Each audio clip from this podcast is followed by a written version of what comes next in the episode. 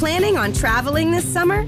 Make saving at the pump part of your plans with two times the fuel points from Harris Teeter. It's easy. Download your eVic coupon, and for every dollar you spend with your Vic card, you'll get two fuel points. That's up to $1 per gallon on quality fuel at participating BP and Harris Teeter fuel centers. Download your eVic coupon today and save money at the pump all summer long with eVic and Harris Teeter fuel points. Eu tenho a vida toda, tenho Eu a tenho a vida vida toda pra te amar. E nada vai nos separar. Eu quero ter só você E você. Não pode acabar. O que temos Olha, ó.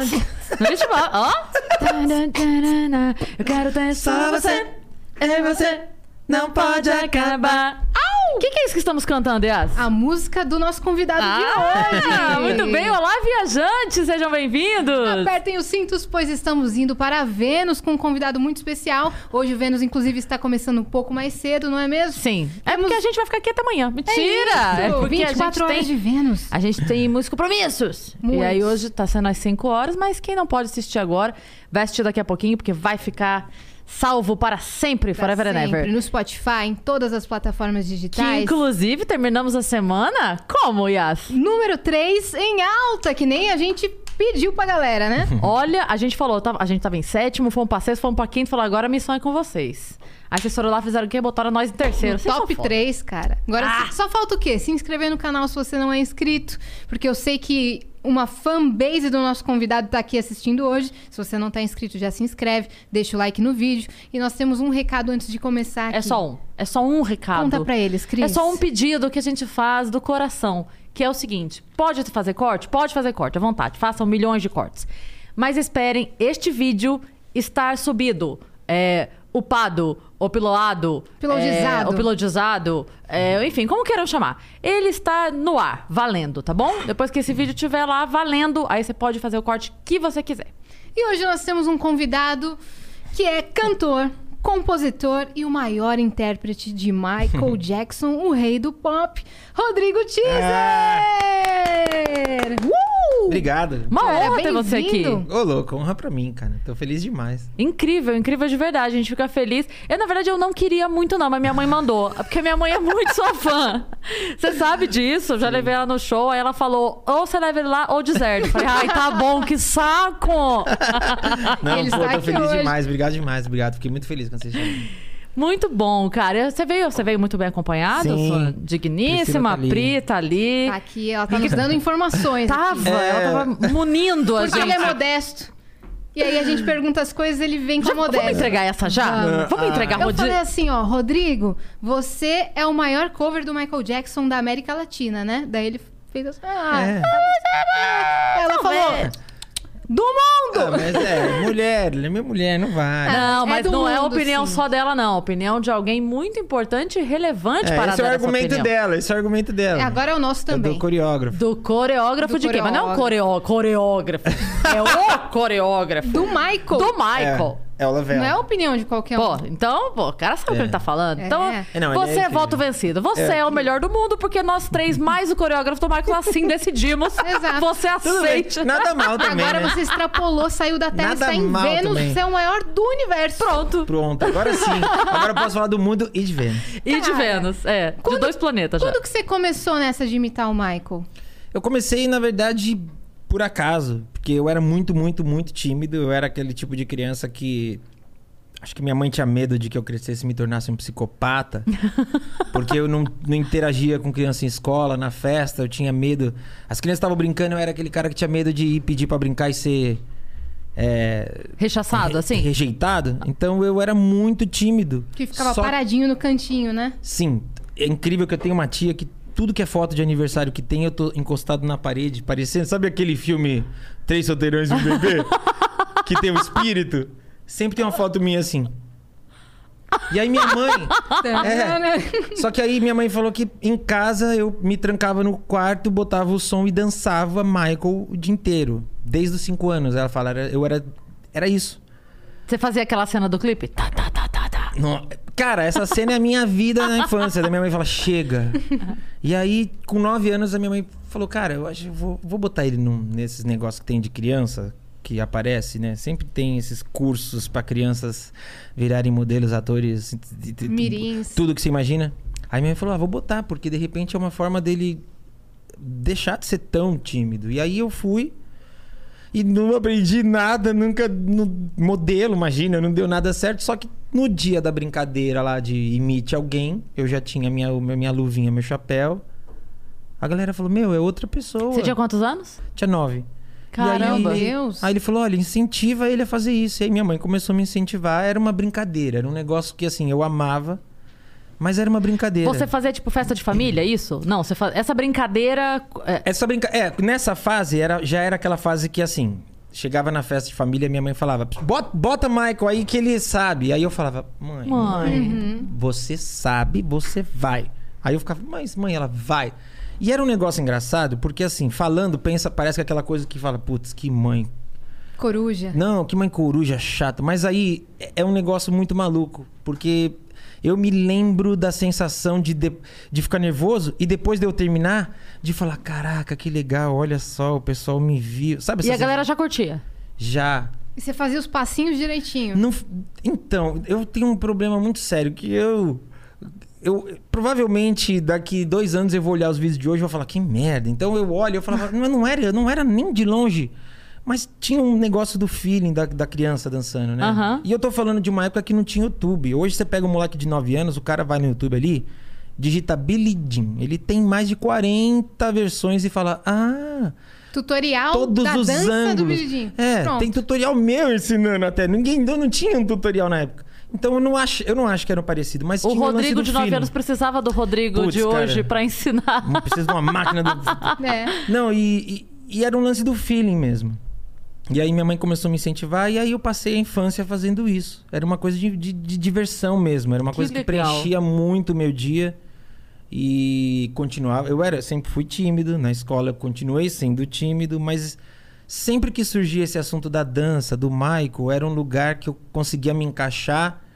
E na época não existia bullying, né? Na época era só Zoeira. zoeira, era os caras mais fortes dando pancada nos mais fracos. Hoje isso se chama bullying. Tinha isso, mas é- ainda assim era um lugar que era melhor você se encaixar do que você não se encaixar em lugar nenhum. Uhum. E aí eu fui crescendo fazendo isso. Quando você se encontrou na dança, que tinha essa coisa do Michael, foi o primeiro que você fez, né? Foi. É, a dança também te levou pra outros ou o seu negócio com o Michael sempre foi muito forte? Não, o Michael eu, eu, eu, eu agradeço demais, assim. Eu infelizmente não pude agradecer ele porque eu falo que a minha mãe me deu a vida e o Michael me deu um rumo. Porque a hora que eu comecei a dançar e eu vi o quanto aquilo me movia e movia pessoas, eu falava: Nossa, isso é muito doido. É o meu propósito. E aí eu comecei a estudar, tipo, ainda moleque mesmo. Eu tô falando, sei lá, 13, 14, 15 anos. Eu, cheguei, eu fiz aula de jazz, fiz aula de sapateado. Eu não, eu não me dediquei profundamente a nenhuma delas. Mas eu comecei a, a flertar com todos os tipos de dança, porque o Michael fazia isso. Cheguei a fazer aula de flamenco. Pum, traquetá. E aí eu falava, cara, é muito incrível. Como pode uma. Como pode uma música ganhar uma expressão? E você dá vida para aquilo. É, é uma coisa. Eu só fui entender essa, essa coisa tão incrível da criação depois que eu, comecei a compor. Então, até então, eu falava, cara, é muito incrível isso da dança. Só Mas- que eu tô falando de anos 90. Então, anos 90, o moleque que dançava levava porrada pra caraca, né? Então, tipo, sim, sim. então, tipo, eu apanhava, fingia que tava ok, dançava, e quando chegava na escola, pô, tinha concurso de Raul Gil. E eu participava criança. Aí eu ia no Raul Gil, Raul Gil falava, "Era Rodrigo Matos. Chegava na escola, os moleques falavam, ei, era você que tava lá no Raul Gil dançando maquiado, Rodrigo Matos, não sei o quê. Eu falava, não, irmão, meu, eu sou o Rodrigo Lopes, que tá louco? Deve ser muito igual, porque eu ficava, mano, eu não posso. Tipo, Putz, porque senão você ia apanhar. apanhava e era Hoje um em negócio. dia ia ser Hoje em dia, cara. o ídolo da Chupa, escola. seus cuzão! Tá aqui ele, ó. Ah, ah, ah, seus otários. mas se é eu- Rodrigo Matos Lopes, teaser, o que vocês quiserem. Mas se o moleque dançar hoje na escola, a escola ia falar, cara, Apareceu na TV, no YouTube. faz a roda. Mano, eu só, eu só fui ter uma sensação disso de dançar na escola e ser aceito no colegial. Porque até o colegial escondia. Sim, sim. Eu falava, não, ixi, vai dar briga, vou apanhar. Escola, os caras são repetentes, são mais fortes que eu, mais velho. Eu, não vale a pena essa briga. Sim. Então, tipo, é, que tinha um otário dançando Michael lá. Eu falava, otário. eu não vou comprar essa briga, mano. Eu sei Me mostra que eu quero rir Pô, da cara se dele. me mostrar, eu pego junto esse otário. eu não vou comprar essa briga e apanhar com os caras lá, mano. Mas, pô, cara, Caraca. eu digo que me salvou muito. O Michael me salvou, a arte me salvou. E aí eu comecei a estudar dança, estudar dança. Aí com 15 anos, eu falei, cara, é muito incrível uma pessoa cantar, né? Acho incrível. Eu falei, cara, aí eu comecei, foi quando eu fiz as primeiras aulas de canto. Então você não cantava? Não, e cantar é um negócio que é maluco na minha vida, porque eu comecei a cantar tem. Um, sei lá, 10 anos. Eu estudei canto a vida toda, fiz aula, compunha, produzia, arranjava. O, o- o medo é um negócio. Mas você não cantava. horrível. No show não cantava. Dublava? Eu dublava. E aí eu comecei a fazer shows mesclando. Eu cantava e dublava, cantava e dublava. Aí um dia fui a Vanessa Jackson maravilhosa, aquela puta voz, Rainha? fazia na época um show que ela cantava Michael. E aí eu, eu ia lá e dividia o palco com ela dançando. E aí um dia ela, ela tinha um compromisso e não foi na passagem de som. E aí na passagem de som eu passei cantando Human Nature. Na hora do show, tô lá na coxinha esperando a minha horinha pra entrar. A Priscila tinha batido pra ela. Aí, pô, o Teatro do Memorial da América Latina cheia, a Vanessa fala: Gente, eu ia chamar pra dançar, mas eu fiquei sabendo que ele passou o som, então ele vai vir cantar. Então foi a primeira vez. Priscila, rainha, o resto É. nadinha. Foi a primeira vez, cara, que eu entrei num palco e, e cantei com uma banda ao vivo, assim. E era uma sensação, tipo. Parecia que eu tava flutuando, sabe? Assim, de querer cantar Tá vendo? Tudo e chorar. com um propósito. É. Né? Ela se atrasar, você tá ali, você, já, É. você já ser do show. Então É. você estava ali naquela É. hora pra passar o som. E aí cantei. Quantos e anos isso? Isso foi em 2009. Uhum. 2009, talvez 2010. E aí a gente tava começando a montar o show que a gente faz. Que a gente ficou quase dois anos montando o show. Porque a gente fazia show. O show que a gente fazia, do momento que eu era moleque, adolescente, que eu fui crescendo, eu, eu achei que em alguma hora eu ia ter que parar. Eu falei, ah, isso aqui. Ninguém vai trabalhar disso aqui. Uma, uma hora eu vou ter que trabalhar de alguma coisa e não vai poder ser isso. E eu tinha isso com. Era um, um pesar que eu tinha que falar, puxa, isso é tão legal, mas eu vou ter que parar com isso aqui. E aí eu lembro de. eu lembro de uma pessoa que me convidou e falou assim: Rodrigo, eu vou fazer uma festa tal, eu vou te pagar X. E eu ficar tipo. Você vai me pagar? Eu faço de graça. Mas por que, que você. Por que, que vai, vai me pagar? Não, porque você vai fazer, você tem que receber. E aí, aí, cara, eu já era adolescente, aí que eu falei. Ah, Ei, então. Dá pra então viver As disso. pessoas pagariam isso? Ah, pagariam. E eu ficava, pô, então. Então eu posso fazer isso ser mais legal pra mais pessoas. Era- a minha relação foi muito assim, dessa forma. aham. E aí.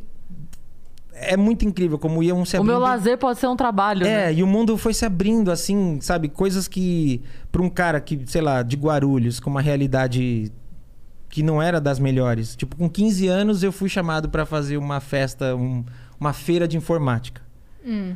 Fui fazer a feira de informática, eram 10 dias de feira de informática. E eu, e eu fui. E era uma feira de informática, eu não tinha computador, eu chegava uma hora antes, duas, e ficava mexendo nos computadores até a hora de eu me maquiar pra fazer o meu número. A galera viu e falou: pô, tem uma proposta pra te fazer. Ao invés de eu te pagar, você levar um computador. Hum. O cachê que eu ia ganhar não pagava um computador nunca. Sério? Sério.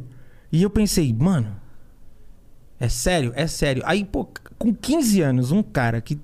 De uma realidade que nem eu falei, que não, não me permitia ter um computador. A gente tá falando de 95. Aham. Aí eu, eu indo pra casa com o computador, porque eu dancei, porque eu me apresentei. Aquilo que era um hobby e que eu comecei a levar a sério me fez conquistar um computador. Caralho! Então, você começa a ter uma relação de falar, pô, peraí. Quanto mais sério eu levo isso, mais sério as pessoas me levam. Mais retorno eu tenho. Então eu comecei a levar isso muito, muito Foi, absurdamente foi a teu primeiro ganho material. Foi o Foi. computador. E como é que você pesquisava a obra do Michael antes de você ganhar o computador? Cara, eu pesquisava é, revista, muita revista, gravava tudo que você imagina. E assim, eu- se você pegar figurinos meus de criança, é incrível. Minha mãe é uma pessoa. Minha mãe, ela, ela tem curso de. Ela vai ficar puta que eu não vou saber o nome.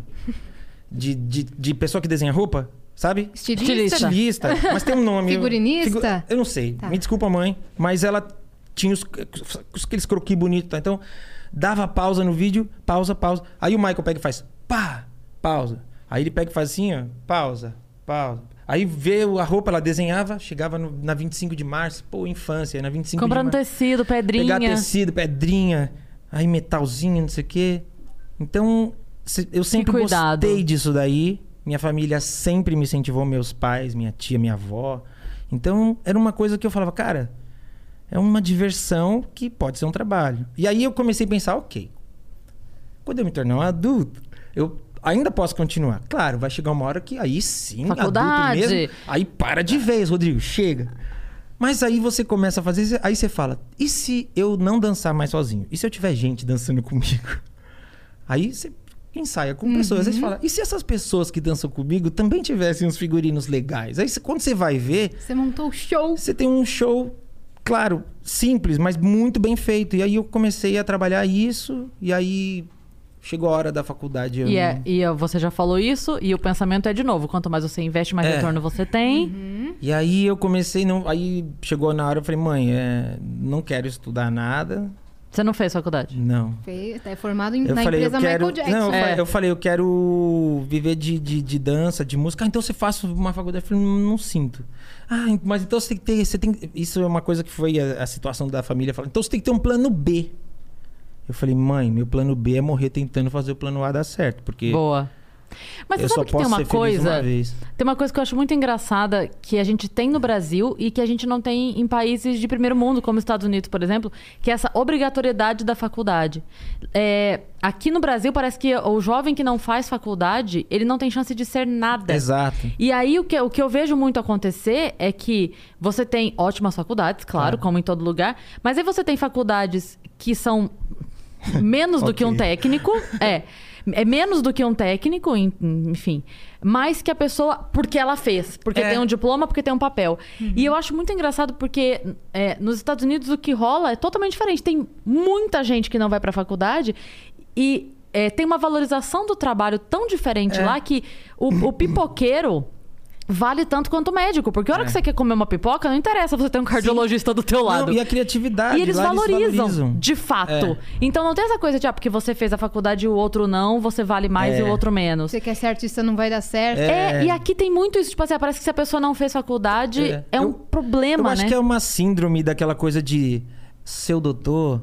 Aham. Ele é o seu doutor. Total. Seu doutor. Então seja doutor. E aí isso Total, foi, isso, isso foi passando. Hoje a gente Eu não acho trata que dessa para forma, mas. próximas, pras próximas gerações, isso daí vai ficar pra trás. Ah, eu pelas espero. É, porque não faz sentido, tem muita É. gente lá. É, é, é comum jovens não irem pra faculdade. É. Nos Estados Unidos. É comum.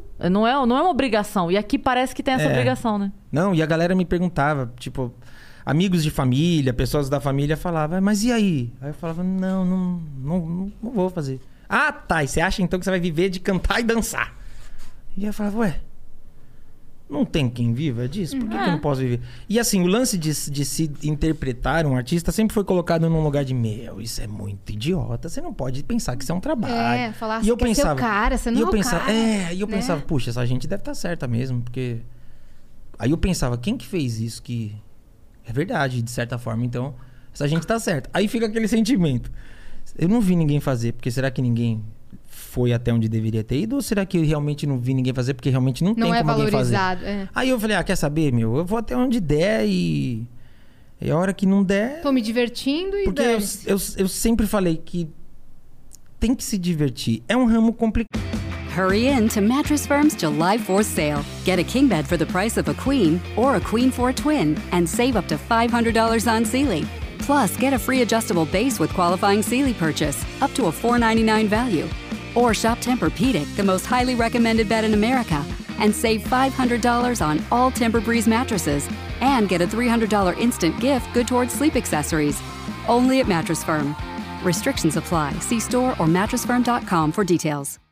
Vocês sabem, o ramo artístico, ele é um ramo que ele é Total. assim, ó. Shuu. Ele é um ramo que te faz sorrir e chorar em menos de duas horas. Você se sente o cara mais incrível e o mais merda em meia hora. Total, Só que Pelo menos quem tem consciência, né? é, Porque- é, às vezes, às vezes a Priscila fala pra mim, eu queria que você fosse um pouco como certos artistas que se acham foda 24 horas. Porque você ia ser menos chato, menos traumático. Mas não dá, cara. dá, não o dá. pé no chão é o que faz a gente É. não tropeçar É. feio lá na frente. Ou, ou você tem altos e baixos, ou você não tá sabendo o que tá acontecendo. É, isso. Ou você tá muito por fora da realidade. É. Muito. E aí eu fui levando dessa forma. Aí eu, eu ganhei- eh, veio essa galera dançar comigo. Quando eu me dei conta, já tinha uma galera fazendo efeito. Isso, Michael vivo ainda? Michael Vivo. E Tá. aí eu fazia show muito em danceteria, casa noturna. Fa- fazia Trash Yates, que o Rafinha Bastos era o DJ. Uhum. Rafinha Bastos DJ, eu ia lá fazer Michael. E aí eu fazia isso, festa de empresa tal. Nossa, você falou, demorou três segundos pra eu me ligar do que você tá falando. A balada. Balada. Meu Trash Deus, eu lembro. Sim, eu fazia balada, bicho, balada Trash Yates, a louca, é, bala- Determinado momento casa da noturna noite. é, é gay. to- onde queriam, onde quisessem o, o show eu tava. Festa de empresa, festa há 15 anos. 15 anos eu passei cada merda já em 15 anos, que não dá nem pra explicar. 15 anos, casamento, tudo que você imagina. Depois você conta aí pra gente E aí o show passou. foi crescendo. Foi crescendo, foi crescendo. E aí a primeira vez que a gente montou um show mesmo pra um teatro foi quando o Michael tava sendo acusado. O Michael tava sendo acusado, rolando todo o lance, ai, todo dia ele indo lá no tribunal. Eu falei, meu, ele vai ser inocentado e a gente vai fazer um show. E aí a Priscila, a Priscila sempre teve a opção de falar, cala a boca, mas ela sempre falou, vamos nessa. E aí a gente montou o show. O Michael foi inocentado. Dois meses depois a gente tava no Teatro Gazeta. Que era uma coisa. Nenhum, nenhum cover, nenhum tributo fazia isso. Eu fechei o teatro numa quarta-feira e fiz um show que era dublado. E a gente botou, tipo, quase a casa enche... quase encheu a casa inteira. Sei lá, cabe 600 pessoas, tinha 400 e pouco. E eu fiquei tipo, meu, existe um lugar pra isso nesse nível? Não é possível que existe nesse nível. E aí continuei trabalhando, trabalhando. Quando o Michael anunciou os shows do This Is It, é, eu já tava pensando, ok, já é hora de eu parar. Porque eu acho que já não. Não, não sei, acho que não tem mais pra onde eu ir com isso. Eu, eu não tenho mais mercado pra eu criar. E aí eu pensei, ah, então o Michael vai fazer esse show. O Michael falou que era um show de despedida. Eu falei, vou lá assistir, dou meu tchau e também sigo minha vida. Porque nessa altura do campeonato eu já compunha, já produzia. Só que eu compunha, produzia e guardava. E assim, eu produzia desde música muito amadora a músicas muito. Tipo assim, o cara acabou de produzir o Ed Mota, eu chamava ele, gastava uma grana que eu não tinha pra produzir três, quatro músicas, ouvia falava, meu, som bosta, guardava. Então o lance de você.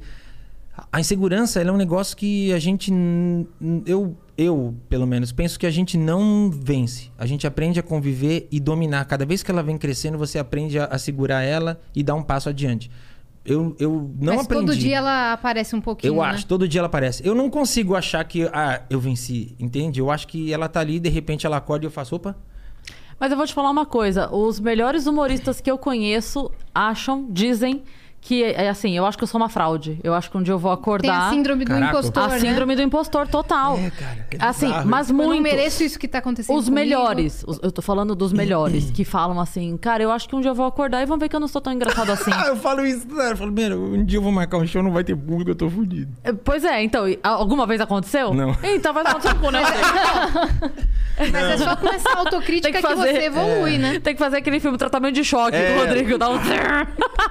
Aí eu sei que a vida foi, foi evoluindo a esse ponto, e aí quando o Michael se foi, a gente ia assistir shows, acabou... Você tinha comprado... Ia ser É. aqui no Brasil? Ia Não, ter? era os de Londres. 50 Ah, tá. shows, a gente ia. A gente. A gente acreditava que ia, né? Uhum. A gente comprou o ingresso pro dia 8 e 10 de setembro. Porque o ingresso era. O ingresso lá fora é muito barato. Vem Beyoncé, vem esses caras pra cá, o ingresso aqui é uma paulada que eu Chega não de entendo. queijo do nada, do nada do pra gente. nadão pão de queijo. Pô, pão de queijo é muito Pô, bom. é bom. É só porque você, viu? Porque essas coisas não acontecem sempre aqui, Imagina, não. Aí, meu, aí a gente ia no show, aquela empolgação, aí o Michael se foi. Você nunca tinha ido no show? Eu fui quando ele veio aqui em 93. Ô, louco. Você era É. novo. Era. E aí, tipo, foi o primeiro show que eu fui. Nunca vou esquecer na vida. Foi o primeiro show que você foi? Nunca tinha ido num show. Aí eu fui, era um estádio no Morumbi, eu olhando aquilo. E eu ficava, não é possível. Você já tava fazendo cover? Já, na verdade, assim, eu não tinha. A, a minha família não tinha como comprar ingresso pros dois dias. Então meu pai comprou pra um. E o outro eu ganhei porque eu fui trabalhar pra empresa que divulgava o show. Então eu me vestia de Michael e ali pro, pro Vale da Anhangabaú tinha um prédio. Juntava 30 cara que dançava Michael de todo tipo que você imagina. Parece sketch, parecia sketch do Planeta, do, do Cacete Planeta. Sério. Era todo tipo de Michael É aí. verdade, eu já. Mano, aí dava tipo 11 da, da manhã, chegava um carro e falava assim: você vai com a rádio tal pra tal lugar, você vai com a rádio tal pra tal lugar, você vai pra loja tal. E aí eu ia, passava o dia lá divulgando o Michael, ganhei. Ou seja, o Michael te deu um ingresso pra assistir o Michael. Você tá entendendo? Ele te verdade. deu um convite.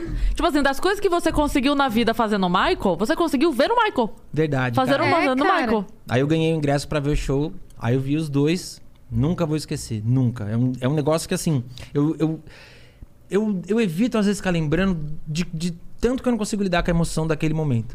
Porque eu ficava, eu vou ver, eu vou ver. Eu falava, eu tô aqui. Aí eu falava, caraca, mas tem 100 mil pessoas, como é que ele vai saber que eu tô aqui, sabe? Uhum. Você tava lá flutuando. E eu nunca vou esquecer da sensação. Eu, eu tinha 13 anos e eu ficava, meu, tem 100 mil pessoas aqui.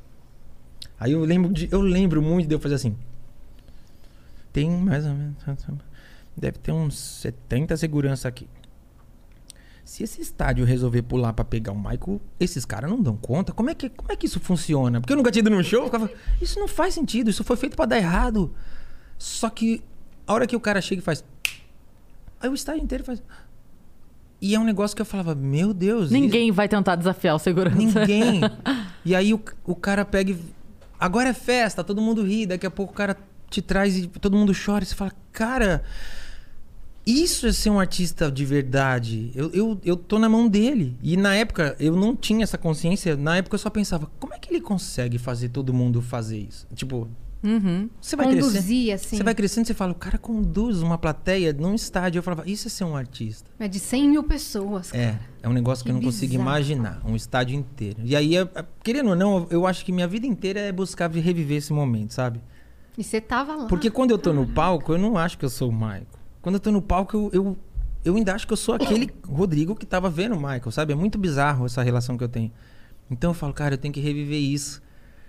E aí a vida foi levando, foi levando. Michael se foi. Minha primeira reação foi falar pra Priscila, ó, bota fogo em tudo que eu não vou mais fazer Michael. Eu literalmente peguei as roupas, taquei no chão, falei, pode pôr fogo que eu nunca mais farei. E aí ela falou, não. Cala a boca, vamos. Aham. Fica Eu, eu gosto que precisa ter um momento, né? Tipo assim, ah, cala a boca, Rodrigo. Porque Ela é sua razão. Não, É. no dia, no dia começou a vir umas ligações muito ridículas, assim, sabe? Tipo, É, imagina- Você foi bem assediado, assim, pela imprensa no dia? mu- muito. Tipo, programas que tinham me tratado hiper mal. É, não, vem aqui. é. Eu falei, é óbvio que eu não vou. Não vou não hoje, não vou nunca mais. Vocês vocês estão loucos. Não, vem aqui que a gente quer fazer uma matéria. Eu falei, não vou. Mas não como vou. te trataram mal, assim? Conta? Ah, conta, né? Você falar Conta. quem foi, mas... eu não É. posso falar? Se você quiser. Aqui você tá Não, vou livre falar uma pra parada. falar. É, fala. Mano, Aqui você pode falar o que você quiser. olha essa. Uma vez... Estamos me- só nós aqui. Vamos- É, tá... uma, uma vez me chamaram pra ir no Super Pop. Aí eu fui no Super Pop, pô, todo feliz. Falei, caraca, vou no Super Pop, vou fazer um número na TV. Puta que demais. Aí fui, mais maquiagem, não sei o quê. Peguei, dei meu CDzinho, aí tô lá atrás do palco. Aí propaganda tal. Aí passa um produtor. Aí chama, eu não sei, até hoje eu não sei o que, que aconteceu que chamou o jornalismo. Tal. Aí voltou o programa. Aí continuou o programa. Daqui a pouco eu só escutei. Um beijo, tchau! Ah, ah, super! pá, pá, pá, pá, bi." E eu ficava, meu, isso é um tchau? Mesmo ou será que. Eu vou gravar minha parte Ou depois. será É. que ela gravou um tchau? Porque o tchau não é o tchau. Ela gravou o tchau. Aí eu lá atrás assim, falava, meu, será que eu ponho minha cabeça? Puta merda, eu não posso pôr minha cabeça. Se tiver gravando um negócio e eu estragar. Tipo, eu não tinha né, experiência. Aí eu ficava, meu. Ah, não é possível, cara. Eu ficava meio aqui. Falei, ah, não é possível. Aí eu falei, quer saber? Aí eu fui meio tipo. "Pss, pss, ah, É, menino! ei! Aí já tava os caras, tipo. Opa! Aí eu falei, Estúdio desligando. nessa vibe, juro por Deus. E eu, tipo, ô, e aí? Aí o cara. Eita! O que, tá, que você tá fazendo aí? Eu falei, ué, o produtor me trouxe Eu sou convidado. pra eu me apresentar. E rapaz, ô, chama alguém da produção, pelo amor de Deus, chama alguém da produção. Aí veio uma pessoa da produção, eles literalmente tinham me esquecido, e falou, rapaz, entrou o jornalismo. entrou o jornalismo, e aí o programa ficou curto, acabou. Falei, Ninguém te avisa nada. Falei, sim, e você nem me avisou? Aí falou, não, puf, que mancada. Falei, tá bom. Não, mas a gente remarca. Aí eu falei, claro. Aí eu falei, mano, não vou voltar. Aí no dia lá que o Michael se foi, uma, das primeiras ligações foi: a gente vai fazer uma homenagem agora essa noite. Eu falei, não. E ainda, Pode fazer. E ainda foram Sem gro... mim. ainda- A pessoa que me ligou ainda foi grossa e falou assim: Olha, não é porque ele morreu agora que você tá. O mundo dá voltas. Eu falei assim, ué, eu sei, né? Senão todo mundo tava morto já. Se parou, não anda essa bosta. E aí eu não fui. Só que começou a vir. Não foram só eles. Todo tipo de jornal ligando, emissora ligando. E aí, tipo. Eu não queria participar. E aí eu, eu, eu participei no dia seguinte do programa da Ana Maria. Eu não ia participar, mas eu participei porque anos antes eu tinha recebido um convite para fazer um show onde o Michael estava presente. E eu não consegui visto.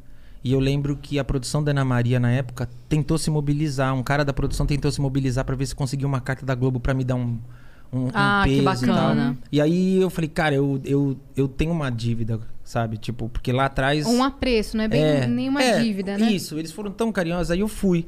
E aí, pô, Ana Maria me tratou tão bem, cara, mas foi tão carinhosa que, tipo, eu guardo isso com muito carinho até hoje.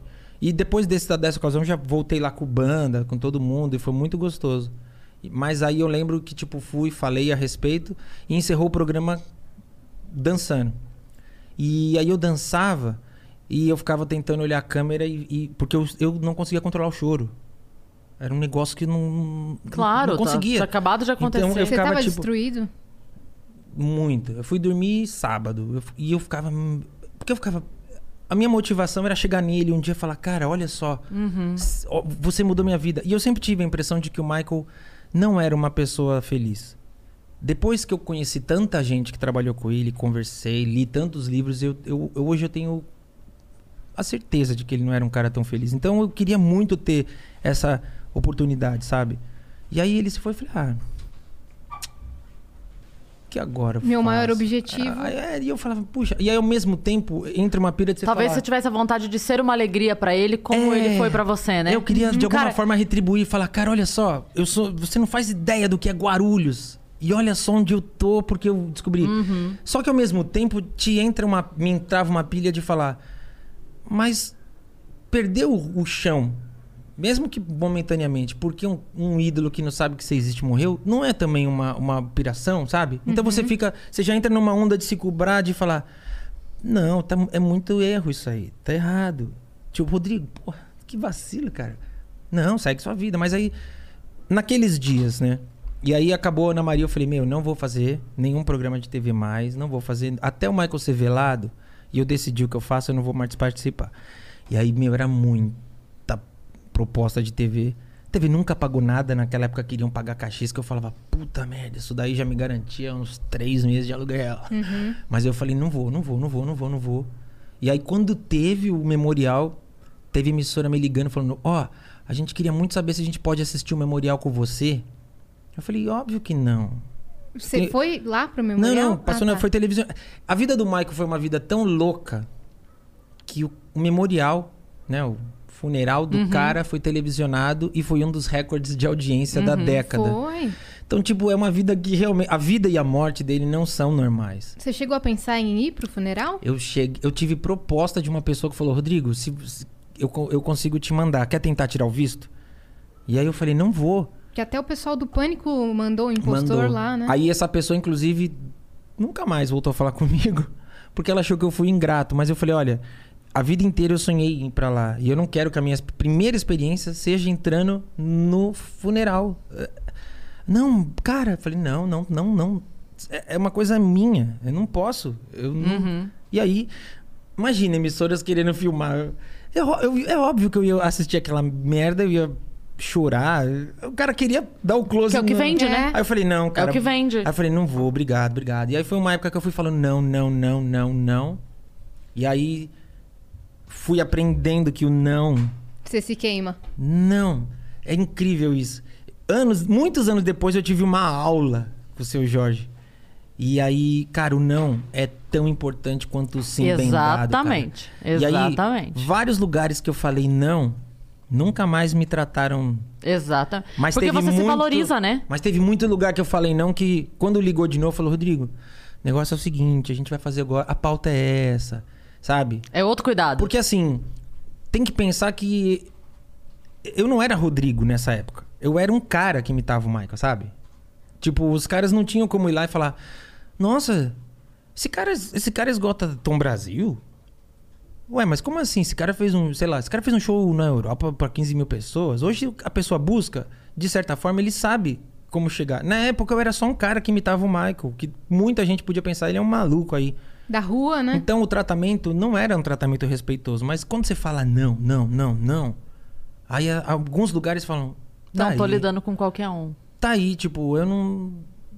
Porque tem muito.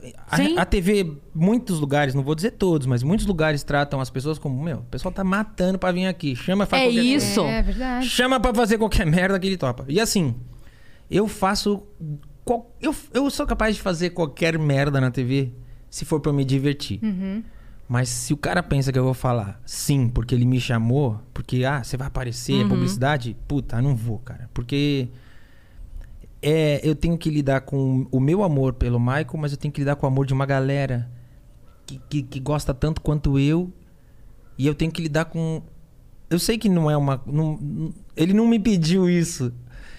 Mas eu tenho que lidar com. O, o cara construiu uma história. Sim. Então, às vezes, eu não posso ir caracterizado Você é, no o, lugar. você é o link com o Michael pra muita gente, né? Você é, é um. É. É, um. Eu, eu, eu, pessoalmente, sinto isso. Assim, eu sempre tive isso que você fala, assim, de, de ser fã e ter um carinho e É. sofrer quando ele se foi. Eu tive isso. E, e eu acho que é normal você sentir isso, porque você alimenta um carinho, né? Pela É. pessoa. Então, acho que é normal. Você acompanha a vida dela? E você essa estuda a vida sensação, dela? é, e essa sensação assim de o Michael nunca foi feliz, eu tinha isso e eu falava muito isso. Às vezes quando a gente entra no debate de tudo que aconteceu na vida Sim. dele, eu sempre falei assim, o Michael não pode ser criança quando ele era criança, ele não pode ser adolescente quando ele era adolescente, ele não pode ser jovem quando ele era jovem. Não. Então, é, eu, eu sempre falava assim, cara, como eu queria ter podido ser amiga dele Sabe o que eu falo sempre? ter podido, assim, falar assim, cara, não, tá tudo bem, vem me dar um abraço, sabe? Vamos chorar junto aqui, amanhã vamos comer um sorvetão e vamos rir. É. E aí, quando, enfim, a gente se conhe... primeiro te conheci como fã, obviamente, e depois eu tive a sorte de te conhecer pessoalmente. E eu falo, falei isso ontem. Eu falei assim, cara, o Rodrigo é um cara tão do bem, é um coração tão iluminado, você tem isso em você. que eu tenho certeza, com o amor que eu tenho pelo Michael, que se... eu vou chorar. Que se ele pudesse escolher alguém pra viver do que ele deixou, seria você. Porque você passa essa coisa boa pra gente, sabe? De, de ter uma alma bonita, um coração bom. E a gente se sente. Não, não é que a gente ali acha que é o Michael. Não é isso. Eu não vou no seu show falando assim, ah, faz de conta que é o Michael. Não, não, não, não. É, um, é uma atmosfera de amor muito grande que tem ali, porque a gente sente que você tá fazendo por amor, a gente tá ali por amor e todo mundo ama a mesma pessoa. É. Né? É uma coisa que transcende ali embaixo. É, é, é muito maior do que aquilo. E eu senti, eu senti isso muito forte no teu show quando eu fui. Porque é isso, é uma atmosfera de amor muito grande que a gente sente. Então, é, eu, eu sei que você é um link com o Michael. Obrigado. Você é um link com o Michael que a gente tem aqui. Que sorte louco. a nossa. Sorte. Que sorte a nossa. Você tem um isso. respeito, um Obrigado. cuidado pra pra construir o seu show com a história do Michael. Exato. Com as músicas, que é diferenciado, não é? Eu tô É. querendo me aparecer e me engrandecer. Você É. tá querendo fazer um tributo, uma Respeitar, homenagem, né? respeitar a história dele. É, quem, quem já pôde ir no show sabe que no show no final. Tipo, isso era uma coisa que os caras, os donos das casas de show no começo, os produtores brigavam comigo. Porque no final eu entrego o show pra ele. Não sei se você se lembra. Sim, sim. E eu sempre achei que isso era fundamental. Porque isso es- explica o porquê de eu estar ali. Fecha o ciclo, né? Exato. Então quem não foi não entende. Quem já foi já sabe. Eu entrego o show pra ele no final. E esse cuidado, eu acho que é é porque não eu fico pensando eu acho que depois que a gente começa a, a compor, a escrever, a, a criar, a gente a gente vê o quanto a gente deposita de fé naquilo. Fé, tempo, energia, chama, cada um chama como quer, mas você deposita muito naquilo. E aí eu fico pensando o, o- um artista do nível do Michael, o quanto que ele não depositou de energia naquilo e o quanto ele não pagou pra isso. sabe? Em todos os sentidos. A vida dele inteira foi isso. Então, eu não consigo. Quando a gente foi montar o show, a, a gente montou o show porque a gente foi assistir o This Is It, e eu- o documentário. O This Is It saiu antes da morte dele? Saiu depois. Ele- Ele, faleceu. Eu assisti, mas aí pegaram lembro. todas as imagens dos ensaios. Que muita gente fala, ah, mas por que que tava filmando? Ele filmava todos os ensaios da vida, tudo. Depois eu, eu- depois eu conheci o coreógrafo, eu tive acesso a imagens que eu nunca imaginei na vida que existiam. O Michael filmava todos os ensaios. Então esses esse- essas imagens viraram um, um filme e foi pro cinema. Maravilhoso. inclusive. Muito. In- é. Incrível. É. Quando, as- quando a gente saiu da primeira. Eu nem sei quantas vezes a gente viu no total, mas na primeira vez que a gente assistiu e saiu, aí eu falei, eu falei, bebê, eu falei, Priscila, é, eu quero montar um tributo que ninguém nunca viu. Com tudo que. Um- com cenário, explosão, laser, elevador, banda ao vivo, bailarinos, tudo. Você deixa? Tipo, você topa? Ela falou, vamos. E aí a gente começou a montar um show sem patrocínio, sem nada. E aí a gente ficou um ano e meio montando o show.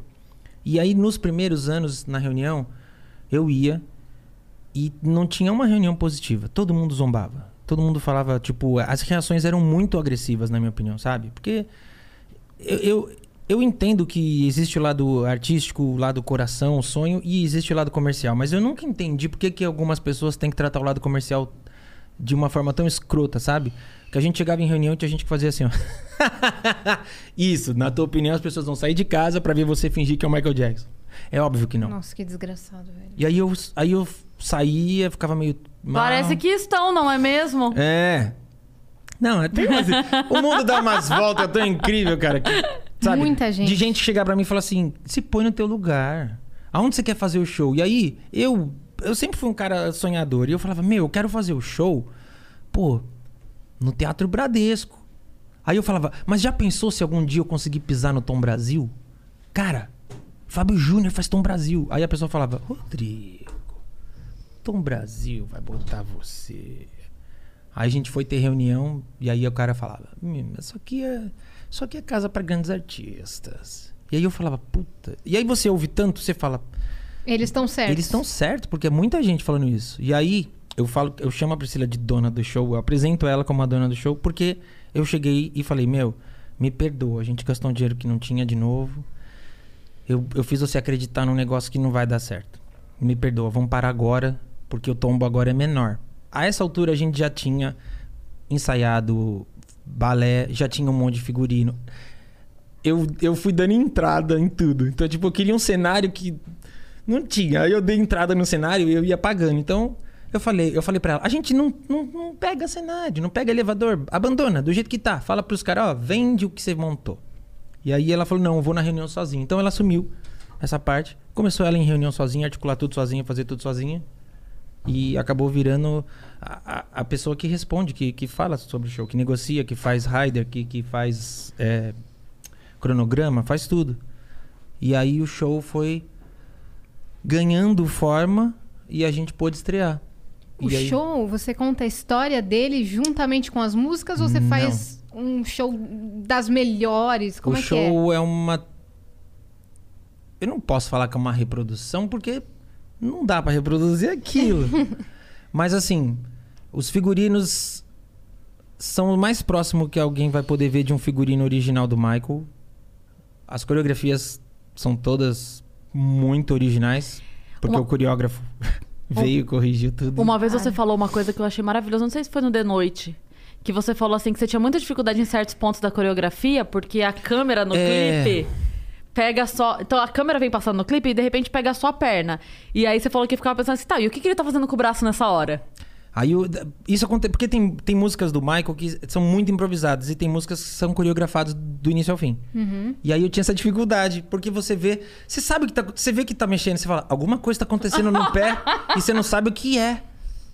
E aí quando o coreógrafo veio, tipo, foi muito legal, porque ele reconheceu o o Lurian é o nosso coreógrafo, Lurian Cortez, ele reconheceu o Lurian, o talento do Lurian muito assim. O Lurian depois viajou com ele dando workshops de dança, de, de tão. Ele que você disse, o coreógrafo do Michael. É, o coreógrafo do Michael, Lavella. Reconheceu o talento Não, porque a gente tem que falar. É, que eu- Que você trabalhou com o coreógrafo do Michael. Que você Oficial. foi lá pra dentro de Neverland, entendeu? É. Que você tocou Não, com a guitarra. a- ó. tem que falar, cacete. Não, do a- a, a, Michael. a- a vida é tão louca, eu juro, a vida. é- Levanta esse ego Não, aí. A vida é tão maluca. Vamos mandar construir um outro andar aqui Não. em cima pra você botar teu ego lá. Não, ó, a vida, é- a vida é tão louca, tipo, o sonho da gente é tão forte que o coreógrafo do Michael se chama Lavelle Smith. E esse, esse é o único bailarino do Michael que você vai ver no primeiro show solo do Michael e que seguiu mais de 20 anos com o Michael. É, ele é o cara mais.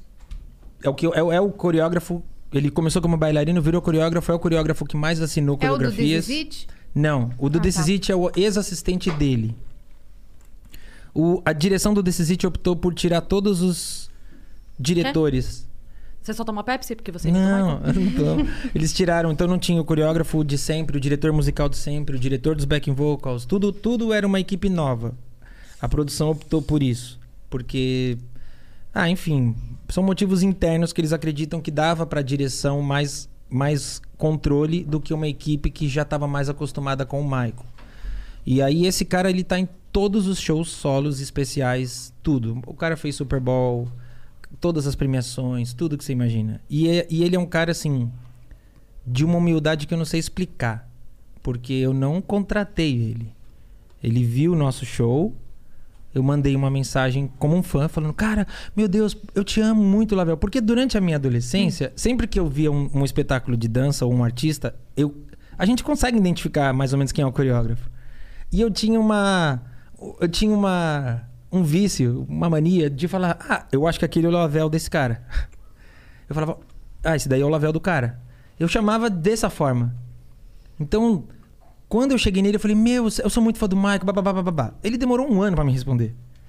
E aí, quando ele me respondeu, eu falei: Meu, você não acredita. Nesse um ano que você demorou, eu estreiei um show que eu produzi aqui e tal. Eu e minha mulher, assiste esse vídeo. Aí ele assistiu. Aí ele devolveu e falou: Tá, peraí, quem montou esse show? Eu falei: Eu e minha mulher. Não, não, não, não, não, não. Você e a sua mulher tiveram ideia. Quem produziu? Eu falei: Não, eu e minha mulher. Aí ele, muito cuidadoso, muito educado: Não, honey. Você teve a ideia e alguém executou e montou. Quem executou e montou? Aí eu falei: Lavel, o Brasil é uma treta. Se você tem um sonho e ninguém acredita, você tem duas opções: frustrar ou realizar você por sua conta. Eu falei: esse show é meu. Eu conheço cada parafuso desse cenário. Eu pintei com a minha mulher e meu pai esse cenário. Eu montei esse cenário. Eu sei tudo desse cenário. Eu montei cada figurino, eu sei tudo desse show. Aí ele falou: então você vai marcar um show e eu vou pra aí dirigir você e te passar tudo o que eu puder. E aí, cara, tipo, ele veio pra cá. Tipo, deu essa. Ó, foi em 2014, eu não consigo me, me, me- Eu não sei explicar. Esse cara veio pra cá, dividiu histórias comigo que são incríveis. Eu peço demais. Eu, desde 2014 eu encho o saco dele pra ele escrever um livro, porque ele viveu coisas com o Michael que são fora do comum. Eu não fazia ideia da grandiosidade dele. Eu sabia que ele tinha trabalhado com o Michael, com a Janet e com a Beyoncé. Nossa, É, que porque... humilde a lista. É, porque. Não. não, eu, eu sabia que ele tinha trabalhado com essa galera porque ele foi premiado. Caraca. Crazy, sabe? Crazy in Love? Sei. Na, na, na, na, crazy. É dele a coreografia. Janet Jackson, Que é Michael. marcante pra caramba. Aí, depois que a gente estreitou lá, eu vi que ele, ele coreografou. Ele Uma- coreografou. Passa, pode, pode vir, tá tudo bem. Ele coreografou Michael, Beyoncé, Janet, é, Diana Ross, Ricky Martin, TLC. Ele coreografou muita gente. Rodrigo Teaser. E aí eu falava, meu, e esse cara tá aqui? E eu falava, meu Deus. E aí o cara veio e, e dividiu histórias. E aí isso que você falou era incrível, porque ele falava, ah, gente, deixa eu explicar. Aí eu falava, obrigado. Aí ele falava, a perna faz isso. E aí o mais legal é você poder falar, por que, que a perna faz isso? Ah, porque o Michael adorava um número que tem do filme tal, do Fred Astaire, que o Fred Astaire faz uma brincadeira no jornal. E aí eu implantei nessa parte da coreografia. Deus, ele dava referência histórica. Então a coreografia fazia, a coreografia na- a coreografia já fazia assim, ó. Mas sabe, sabe Minority Report, aquele filme? Aham, O Tom Cruise, a coreografia faz, aí ele pega aqui e faz. tch, tch. aham, aham. Então a vida Disseca é, tudo. era isso. É e aquele, aí aquele meme do. é, porque qual é a, ó, qual é a mais a coisa mais louca, né? O, o Lavelle é um coreógrafo que assim, o primeiro trabalho dele com o Michael foi um clipe de 87 chamado You Make Me Feel.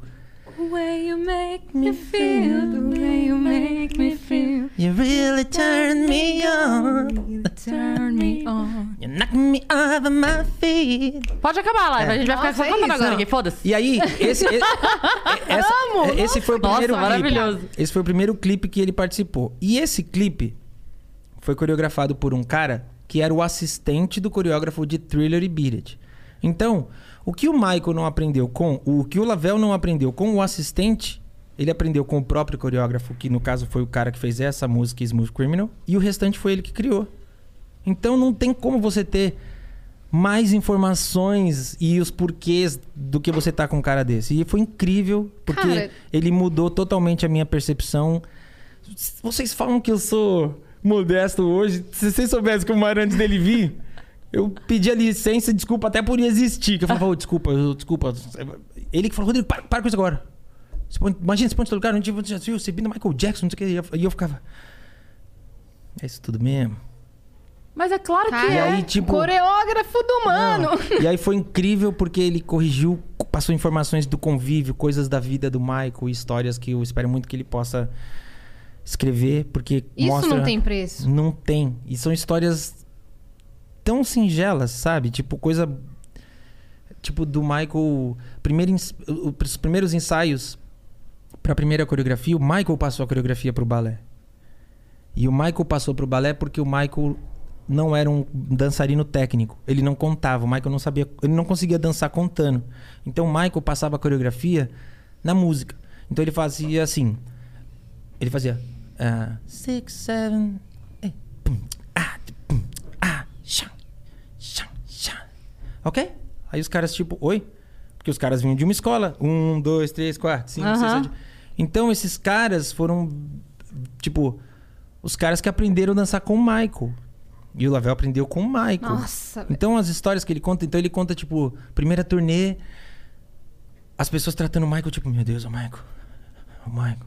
E aí ele fala que do nada o Michael chama os bailarinos e fala assim, eu preciso contar um segredo pra vocês. Aí falou que o pessoal tudo. Sim, Michael, claro, claro. Aí falou que o Michael pegou, levantou a calça até o joelho, muita mancha de vitiligo. Falou, eu não sou um ser humano, eu sou um leopardo. E aí os caras, tipo, eu dou risada. Ou eu fico, sabe, tipo, eu dou risada, eu fico sério. Aí começaram a rir, rir. Ah! Aí, ok, vamos pro ensaio. Na hora, os caras pensam: que merda esse cara tá fazendo? Só que ele é o artista. Ele, ele já tinha feito thriller. Ele é o maior artista do planeta. Ele tá se colocando num lugar de vulnerabilidade e dividindo com esses caras uma coisa que ninguém mais viu: a canela do Michael. Então, tipo. Aí, eu- meu, O muro, Isso é um muito muro, bom. quebrou ali o muro, Então né? o Lavelle conta essa história, na mente dele é é um carinho, né? Na minha mente é não, é um carinho, mas é um cara que é muito foda, que desceu de um pedestal pra falar, galera, eu preciso que vocês estejam comigo. E aí você fala, meu, aí você conversa com o figurinista, com a guitarrista, você fala Aí dá uma raiva de você fazer um evento, cruzar com uma pessoa que, sei lá, que canta uma música bosta que vai durar dois anos e ninguém vai lembrar e a pessoa trata todo mundo mal. Uhum. E aí você fala, qual é o propósito disso, sabe? Então é muito maluco como as coisas vão se apresentando na vida da gente. E aí o Lavelle veio, fez isso. Ele só ia fazer isso. E aí ele me conheceu, conheceu todo mundo e tal. E aí ele falou, Rodrigo, desde que o Michael se foi, eu nunca mais subi num palco. Eu posso subir com você? Olha isso, Nossa. meu Deus. Não, não, não pode imaginar. Aí, puta merda, eu Nossa chorei Senhora. muito mesmo. Eu ficava, meu Deus. Eu não acredito que esse cara vai subir no palco. Inacreditável, velho. Aí ele veio, subiu. E aí, tipo, nunca mais a gente deixou de se falar. Nunca mais a gente deixou de, de conversar. Isso em que ano foi? Foi 2014. Em 2014 eu mostrei pra ele, eu devia ter mais ou menos umas 20 músicas já guardadas. E aí ele pegou e falou, cara, o que, que são essas músicas? Eu falei, ah, umas músicas minhas aí que eu tenho. Ele falou, me, me dá três músicas aqui. Mandou pra um cara chamado Michael Prince, que era o assistente do engenheiro de som do Michael. E era o cara que o Michael, quando ia fazer a turnê, ele queria que esse cara fosse nos, em alguns shows pra garantir que o PA, o som do público, né, chama PA.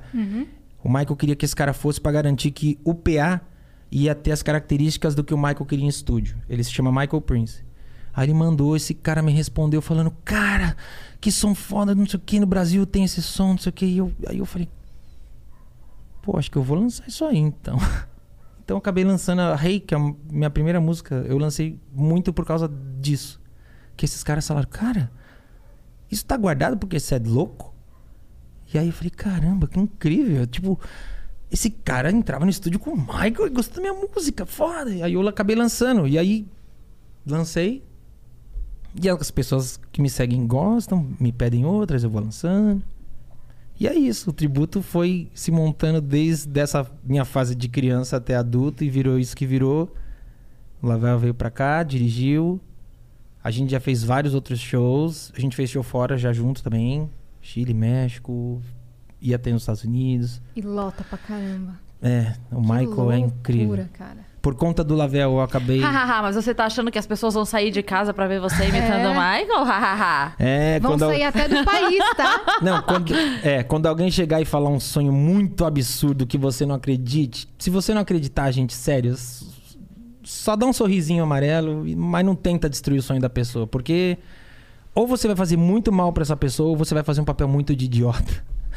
E comigo, graças a Deus, muita gente fez papel de idiota. É. Porque- é. Bom, teve gente que falou pro Walt Disney que ele não tinha criatividade, né? É, mano, eu... Então. puta. Falou pra J.K. Rowling que Harry Potter era um livro merda. Meu, não, é incrível. Então, acho que, né? Tem muito documentário agora que você assiste sobre brinquedos, sobre filmes. E é engraçado como você vê coisas incríveis que você fala, não tinha, não tinha como dar certo. Deu certo porque eh, tem uma luz ali que vai direcionando, porque não, não era pra dar certo. E aí, pô, é isso, cara. Foi incrível. Depois disso, o Lavel. A gente fez um show especial e aí o Lavel tem, um, tem uma música do Michael chamada Dangerous que é, se tornou a coreografia favorita da vida do Michael. Tanto que o Michael fez essa coreografia em 93, em 95 ele pediu pro Lavel repaginar, em 99 pediu pro... O Lavel fez cinco versões da coreografia porque o Michael amava. E aí chegou um ponto que a coreografia virou tinha Smooth Criminal, que era Gangster, e Dangerous. E aí ele falou que a ideia do Michael era terminar uma trilogia. E o Michael tinha uma música chamada Blue Gangsta. E aí, em uma das ocasiões que o Lavelle veio pra cá, junto com o Lurian, eles coreografaram um trechinho de Blue Gangsta. Que não tinha dado tempo de coreografar. Não. Pro, pro seu show. Pro meu show. Então, o meu show. O meu show. É. Então, quando a gente faz Dangerous no show, muita gente às vezes fala: Ah, essa ideia, vocês botaram Blue Gangsta. Eu falo: Calma, que eu não vou tirar a ideia do sovaco. Essa ideia existia. E a obra musical, é óbvio, é do Michael, mas a obra coreográfica é do Lavelle. E esse mesmo cara criou com o meu coreógrafo. Mano, então... você tá entendendo que você realizou um sonho póstumo do Michael de ter a trilogia feita Ah. no palco? Eu nunca tinha pensado nisso, né? Um sonho. Cara, Mas é, cara, É. porque era um desejo que ele tinha. Ele queria É. que essa música fosse a terceira da. Eu, eu, eu não sei se era certeza que seria Blue Gangsta. Eu sei que o Michael sempre. Porque Smooth Criminal tem um marco na história do Michael. E Dangerous, na, na visão do Michael, tinha um outro marco. Então ele queria criar um- um- uma terceira. Uma terceira. Um terceiro capítulo, porque. Tem isso, né? De, as coisas são Sim. trilogias. Então Sim. ele queria encerrar essa trilogia. Não, mas faz todo. Porque assim, não foi só que você foi- pensou falar, ah, eu fiquei sabendo que ele queria, peguei É. uma música que fiz. Não, os coreógrafos dele fizeram. Não, sim, o é. cara que trabalhava com ele fez. Então É. não é uma coisa só que um fã resolveu pegar uma outra música Não, dele é. e coreografar e. Ô, Michael, tá, fica aqui minha homenagem. Não, e é muito engraçado. Tipo, é muito legal depois você ver covers e caras que dançam ao redor do mundo fazendo a versão. Que viram no É. seu. Aí no eles seu botam show. É. Dangerous, Michael Jackson, Rodrigo Teaser Version. Ah, pelo menos botam. É muito legal. Muito eu falo, da pô, hora, é muito cara. divertido isso. E tipo, cê- ah, E no show você faz. Ah, óbvio que faz, né? Mas eu quero perguntar: o passinho do Smooth Criminal que inclina? que inclina. Sim. Esse é marcante faz. pra caramba. A gente faz. É um, dos, é um dos momentos que as pessoas ficam. Que fala, isso ele não vai fazer. Não. Não, Ninguém ele, pisca. Ele não tem o E truque. quando, come... quando a gente tá dançando, que tem aquela sequenciazinha antes, às vezes dá pra você ver o rosto das pessoas, né? E aí você vê que tem umas reações assim, ó. Não vai dar certo. Aí você vai pra um lugar, a música, porque a música tudo contribui. O Michael era um cara que ele sabia que a música, a dança, a luz, tudo é uma coisa só. Elas, elas precisam andar juntas. Então quando a gente vai pro lugar que a luz vai construindo e tal, aí você vê que as pessoas fazem. É o quê? Aí quando faz,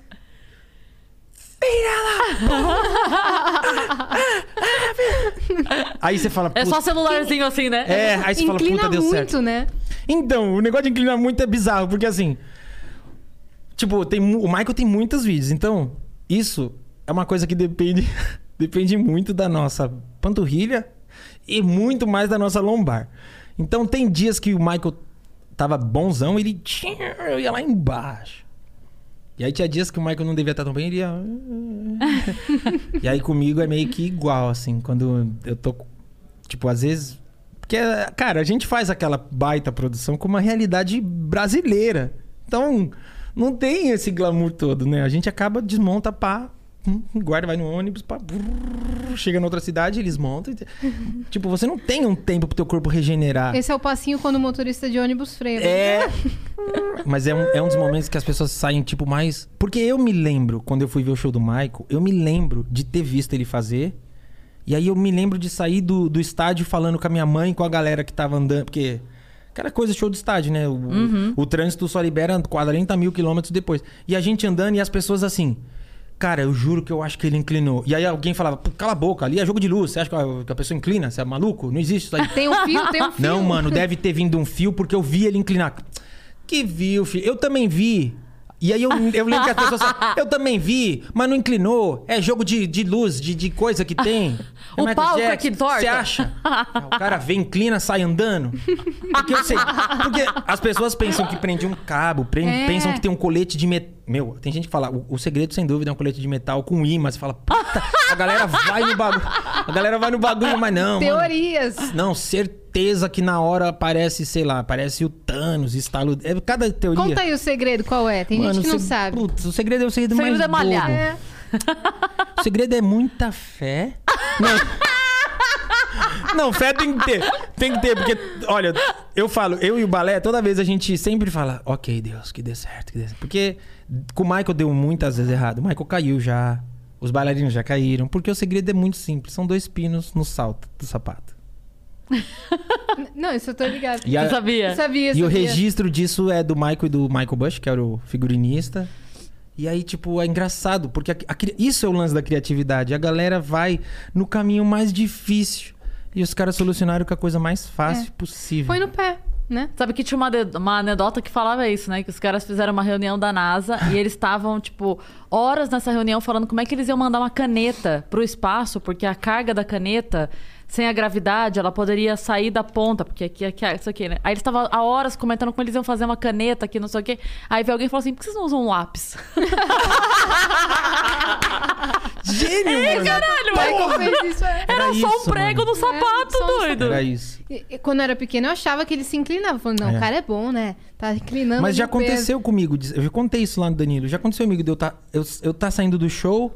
Aí a pessoa fala, ei, ei, mano, na moral, inclina, deixa eu ver. É. E aí eu tô saindo assim de tênis e eu falo, não dá, não tem como. Aí a pessoa, aí a pessoa, já aconteceu, juro por Deus, a pessoa fala assim, caralho, achei que você era mais humilde, irmão. Não pode dar inclinada. Você não fez lá no palco, Tipo, irmão? não, não é como se eu. Não é como se a pessoa falasse, faz um walk. Não, É. ou, ou dá um giro. Fala, não, inclina aí, inclina aí, 45 graus aí. Aí você fica feliz até, né? Você fica, é, você fica um pouco feliz que você fala, caraca, o bagulho... Foi é, mágico É tão ele, tá mágico que o cara acha que eu posso chegar aqui, ô, me dá três pãezinhos. é louco, é louco. Então no show também tem o elevador que você estava comentando? Tem elevador. Tem aquele passo que sai do chão. É esse? A gente. Que- A catapulta não. A Não catapulta não, não tem nenhuma empresa no Brasil que faça. Não tem O único Brasil. artista brasileiro que usou a catapulta foi o Luan Santana. Ele alugou dos gringos, cara. Veio pra cá. É uma pedrada É. pesada. Ele usou na Ele gravação. voava no show, né? Voar tem aqui. É que o Michael nunca voou, né? Ah, não? Não. Então, tipo, eu uso o elevador normal, o que já é uma coisa muito. O que já é um negócio muito fora do normal. Uhum. Porque eu dei um monte de artista que fala: Cara, você, onde você achou esse elevador? Eu falo, eu mandei fazer. Ah, mas. ah, Você tem um. Você, caramba, cara. Porque, tipo, lá fora é muito como um artista pop, rock, todo. Lá, lá elevador é uma coisa comum. Qualquer empresa que aluga equipamento tem. A gente fez show fora. Se você. Você che- fala, me veio duas lâmpadas e um elevador. é, você chega lá e fala, meu rider é esse e tal, para o elevador. Ok. Aqui não existe. Então a gente mandou fazer. E aí a gente mandou fazer e agora a gente. É que veio a pandemia, mas a gente tá com um, um novo que vai permitir que. é Um novo que ele é modulado. Tipo, eu, vou, é? eu vou poder desmontar e levar de avião pra qualquer lugar. Porque teoricamente você não leva um. um- um- um- Caraca, o Sim. maluco vai levar um elevador. é. Porque a Muito galera, louco. mano. A galera que trabalha no show, a, a- Cris viu lá. é muito legal como todo mundo abraça a coisa, sabe? É uma atmosfera tão boa. É uma, são muitas pessoas. A, a nossa equipe mínima é, é 13? 16, quer dizer. Antes da Nossa- pandemia, vocês estavam apresentando. Antes da pandemia, a gente tava numa vibe Normal. de fazer dois, três shows por semana. Aí a gente. Shows grandes, né? É. Aí a gente sempre faz grande, médio, pequeno, porque a gente não tem como viver só de show grande. Então qual é a coisa? Qual é a, a malandragem do show? O show nasceu grande.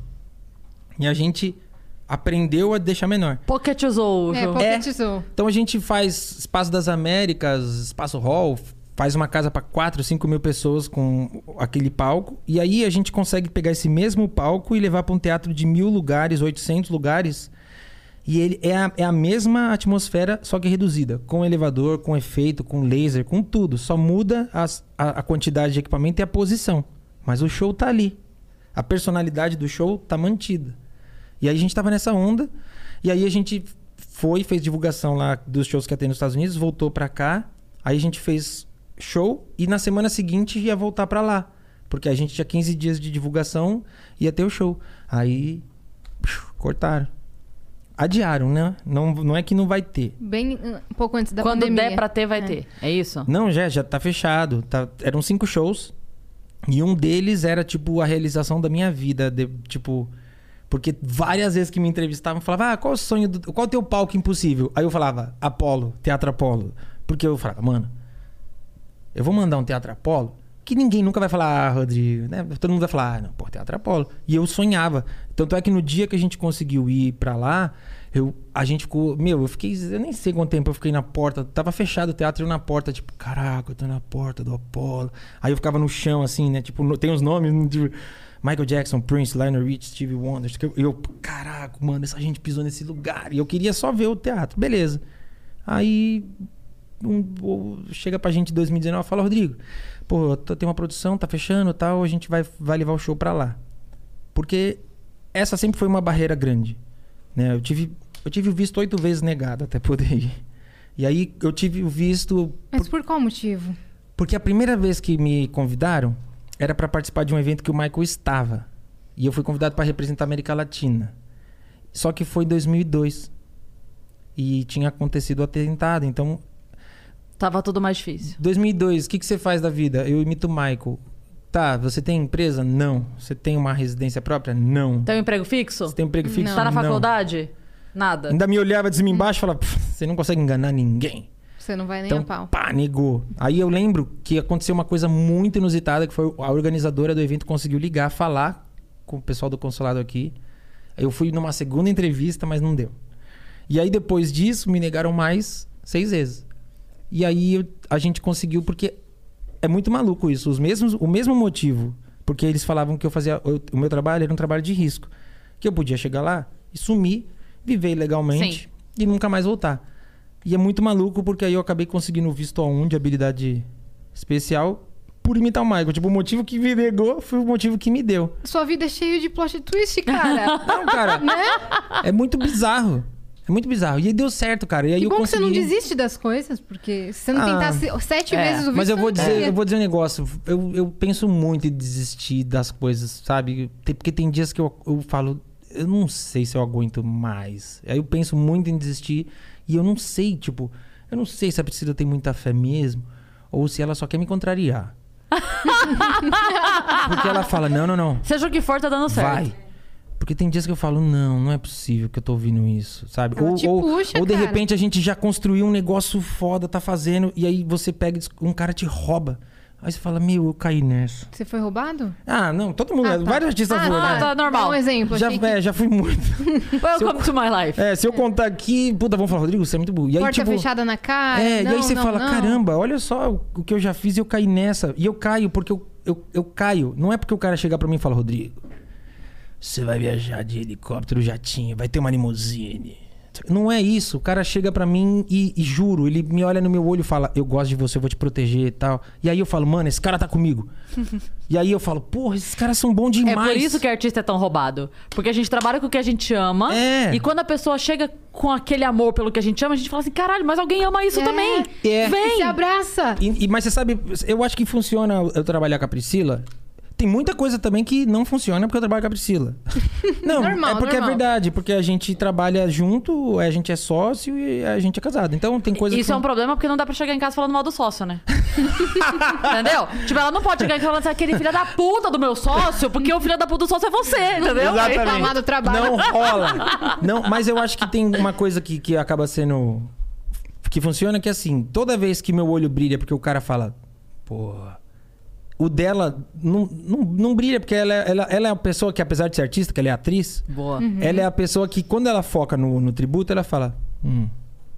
E quando o cara chega pra ela e faz uma proposta de, ah, porque vai ser uma turnê maravilhosa, não sei o quê, que às vezes ela pode, diante dos números que são propostos, falar, uau, Se empolgar. Pra mim, eu já penso, isso não, isso, isso não, não, não tem carinha nesse negócio aí, não. Eu não, não- não sou pizza. Que os caras fazem umas propostas, às vezes, que você fala, mano, é... pá, mussarela, o show não é isso. Aí, esse equilíbrio que eu acho Legal. faz com que a gente consiga caminhar. Mas também cria dificuldades, porque Às vezes se a gente tá a gente. frente, não, né? e a gente, a gente é a gente, cara. É, é essa equipe que eu falei, que abraça o show, que tá junto, é essa equipe e a gente. Então você fala, cara, como é que. Tipo, como que dá certo? Dá você, certo, porque tem que Você dar. botar 16 pessoas, subir num avião, descer na República Tcheca e fazer um estádio de 15 mil pessoas. Tipo, você fala, cara, é muito fora do normal. Tipo, sabe? Quando isso aconteceu, eu falava, meu. Porque várias vezes eu falava, eu cheguei no ponto, não dá mais, imagina. Fiz esse show no Tom Brasil, não dá pra fazer mais nada, não dá além disso. Aí acontece outra coisa, você fala, não, pô, tô no máximo, mais do que isso você não. Aí você vai pra fora, você fala, não, aí vem o coreógrafo, aí vem a guitarrista. Aí, pô, recentemente eu fiz lá a live. É, a sua live da pandemia foi uma das mais assistidas e comentadas, não foi não? É, ela foi muito elogiada pela galera do meio. Porque, tipo, minha live, como tudo na minha vida, não teve patrocínio, né? Que a gente já até falou. não- eu fui, eu não queria fazer a live inicialmente, porque eu falei, como é que eu vou fazer o que eu faço no palco numa live?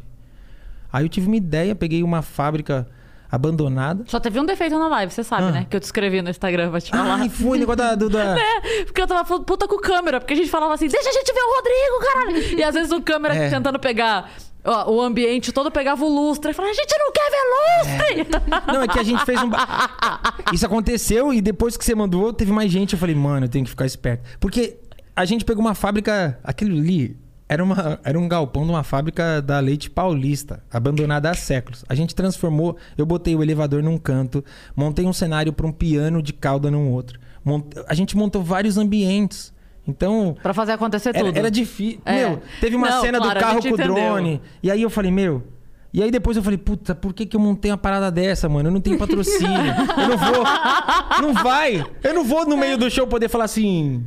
Obrigado. Obrigado, obrigado, Red Red Bull. Bull. Obrigado por. Não vou poder falar. Aí eu falei, puta, mas quer saber, mano? É- Era 25 de junho, que é o dia que o Michael se foi. Todo ano a Sim. gente faz uma coisa especial. Eu falei, mano, dívida é o que a gente faz pra poder caminhar, então vamos embora. Vou pôr e aí meu a gente coração fez, aqui cara. Eu tenho muito orgulho, apesar de. Foi lindo, Foi lindo. Apesar mesmo. de ter algumas coisas que eu falo, se vocês assistiram, me desculpem, porque eu tava parado desde março. E aí é difícil demais você chegar em duas semanas, você recuperar e voltar. Então eu desafinei algumas coisas que eu reconheço, mas tudo bem.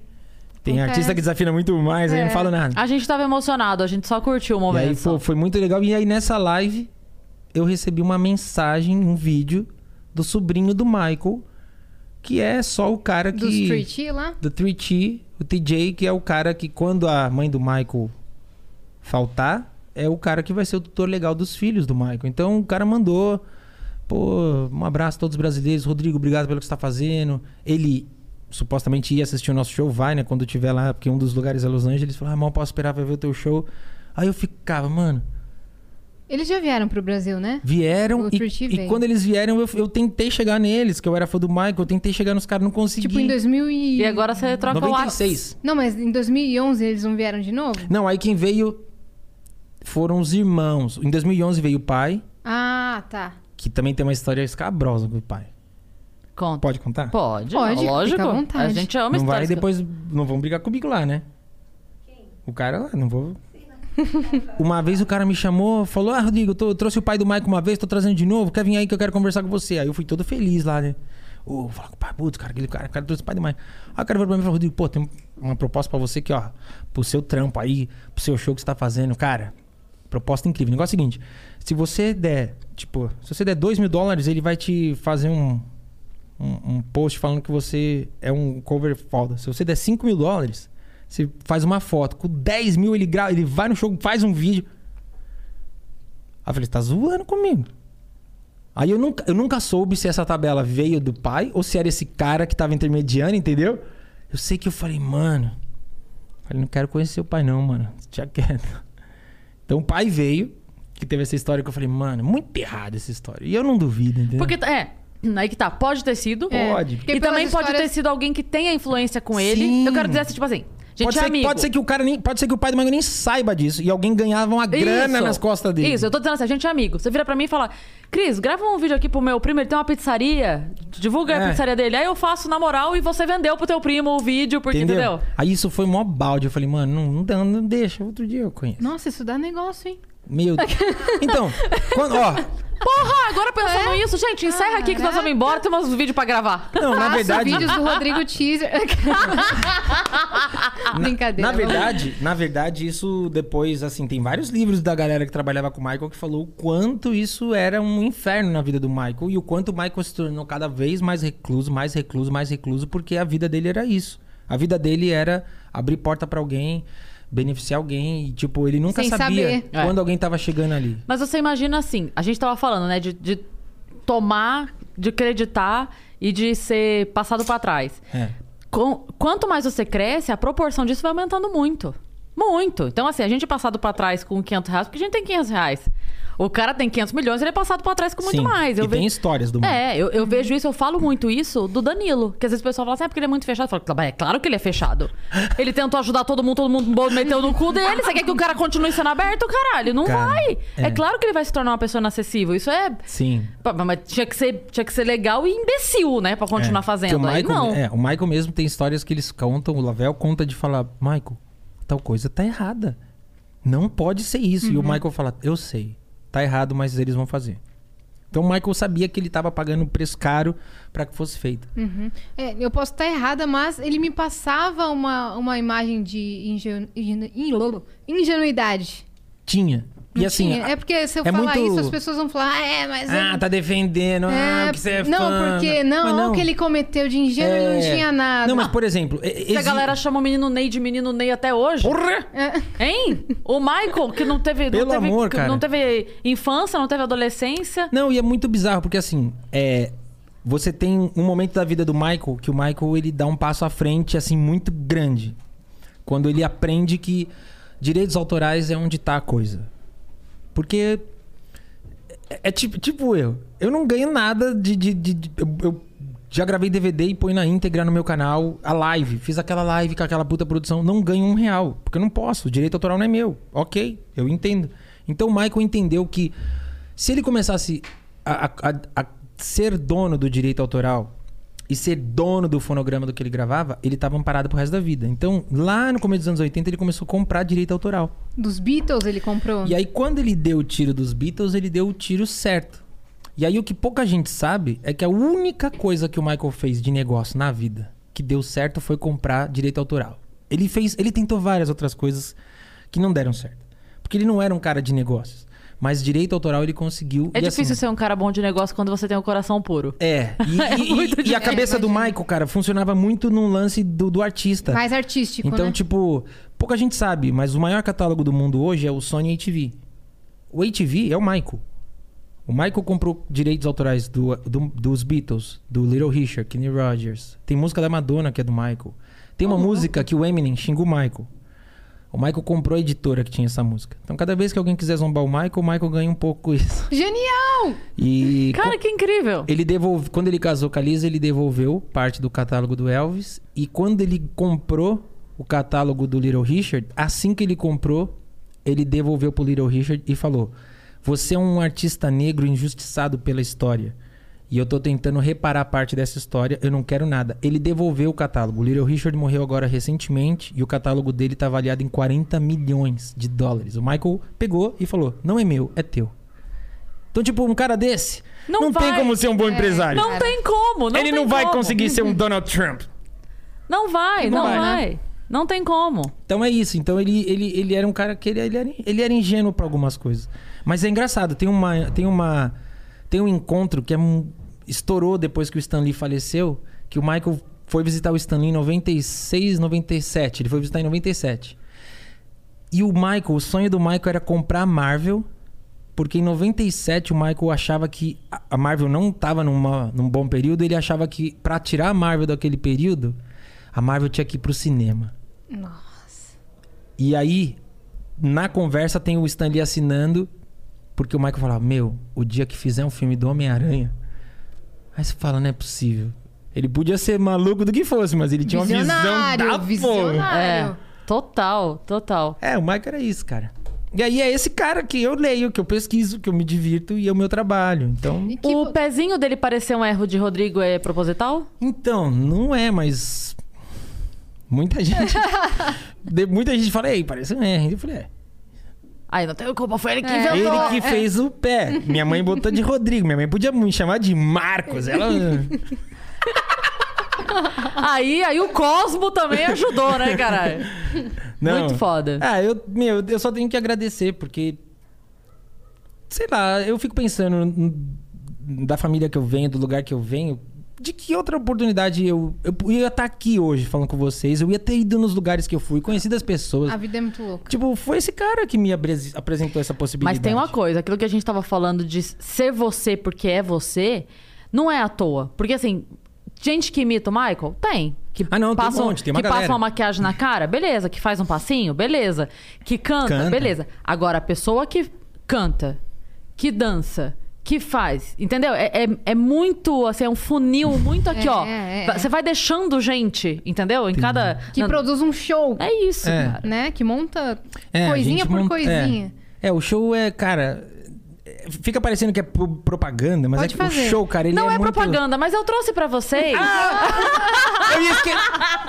Tá tudo aqui, ó. Tá eu ia esquecer, né, cara? Ah. Eu trouxe pra vocês, é o programa do nosso show. Ai, não acredito. Você tá mais que convidada quando puder e tiver. Eu não. Você, não, você é. Você está Você mais é do de que casa. convidada, você está sempre convidada. Meu casa é tua. obrigada. Obrigada, cara. E assim, o Gente. show, cara, o show é uma. Obrigada mesmo. Cada. cada, Deixa cada... eu mostrar aqui. Dá pra dar um zoom, então? Dá pra pegar? Eu já vi lá embaixo, não vou mentir pra vocês. Eu já vi, mas a qualidade desse material. Esse aqui é o, o material do show do Rodrigo pelo mundo. Que ele É. fica assim, não, não sou a melhor do mundo, não. Não, não é, não. É. Olha isso aqui. O cara tem um livro do show. Nem programa pra da. Broadway é assim. Aqui, mais pra aqui, aqui, aqui. É, ele tá em inglês, português e japonês. Deixa eu ir tentando Tome. passar aqui. Pera aí. Falar o quê? Ah, não, eu ia mostrar show. fotos, porque aqui é o programa do. Tem umas fotos legais aqui, ó. Eu passo. Tem pra vender esse aqui? Tem lá no show. Então, ó, eu vou passar três pra dar o gostinho de quero mais. Vou abrir uma aqui no meio, aleatório. Tadá! Ah, Smooth Criminal. Ah, eu passo de inclinar. Ó, vocês deram sorte, hein? Aqui, ó. Aqui. E vou abrir mais uma aleatória aqui. Ah, Billie Jean. Nossa, eu tô, tô boa de aleatório, hein? Aqui, ó. E aí, toda página que você abre tem é, em inglês, né? Aí tem a tradução e tem em japonês. a pessoa. Ah, a pessoa que faz um catálogo de show, né? Um. Como é o nome? Perdão, sumiu. Não, eu chamo de Programa. O programa do show que, che... que faz em japonês. Não, é que- Ah, calma. Deus. É aqui, ó. É ali, ó. Eu assim, posso ó. explicar. a gente não quer que você explique. Não, é porque, é porque o, Michael, o, Ma- o Michael é muito amado. Ah, obrigado você por ter me chamado. O Michael é muito amado no Japão e a gente. Meu sonho é, é- Um dos meus sonhos é ir pro Japão e a gente já bateu na trave várias vezes. E eu espero muito poder levar o show lá, porque lá o Michael é muito absurdamente. Eu quero autógrafo querido. depois. Ovacionado. Tá. E aí o Mike é muito querido. E aí o lance do show é isso. Eu acho que eu, eu sou tão fã que é, é- é- eu faço um figurino. A galera fala, ah, tá lindo. E eu sei que não tá lindo. Aí eu consigo um brasão idêntico, que eu consigo original. Aí eu falo, agora eu tenho um brasão original. A roupa já tá, Já tá um level 70%, acima, 70%. Aí eu consigo outra, pô, 85%. Então, tipo, aí a luz é a mesma coisa, sabe? Assim, são muitas horas. Os meninos, por isso que eu falo, a galera do show ama muito isso. Porque a gente já programou aquela luz. Na verdade, eu toda hora quero ir programar, porque é uma diversão pra mim. Então os caras falam, tá bom, Rodrigo, vem. Aí a gente vai ficar programando a luz do show. Então quando vocês vão no show e a música faz jam, a luz faz igual a do Michael. Jam, baby, É muito detalhe. jam. Quando você vai Billie Jean, who dance on the floor and around. Tipo, é um cuidado que você tem que assistir e falar, ok, esse efeito eu não tenho como recriar. Esse, esse eu tenho. Então, quando a pessoa é muito fã que ela vai no show, ela reconhece. Porque tem momentos do show que para tudo aí. Human Nature, que é uma música super. Entra aquele laser lavando, aí você faz pá. Aí acende a luz. Aí você faz pá. Mais delicado. E né? isso tudo não dá pro cara ficar na luz o tempo todo. Então é tudo programado, o computador vai lá, ele programa, começa o show, acontece. Então são horas e horas e horas antes do show, Pra quando chegar a hora do show, tá tudo salvo e acontecer. A mesma coisa com a banda. A gente ensaia, ensaia, ensaia. E aí, poxa, do dia que a gente estreou pra hoje, a gente já aperfeiçoou muito o que a gente tem de background, de, de backing vocal, de tudo. Foi melhorando, sabe? Então é, é uma diversão isso daí, né? É, tem uma história que eu acho muito bonita, que eu ouvi você contando uma vez, eu não sei onde foi, que é a história da jaqueta do Michael. Ah, é.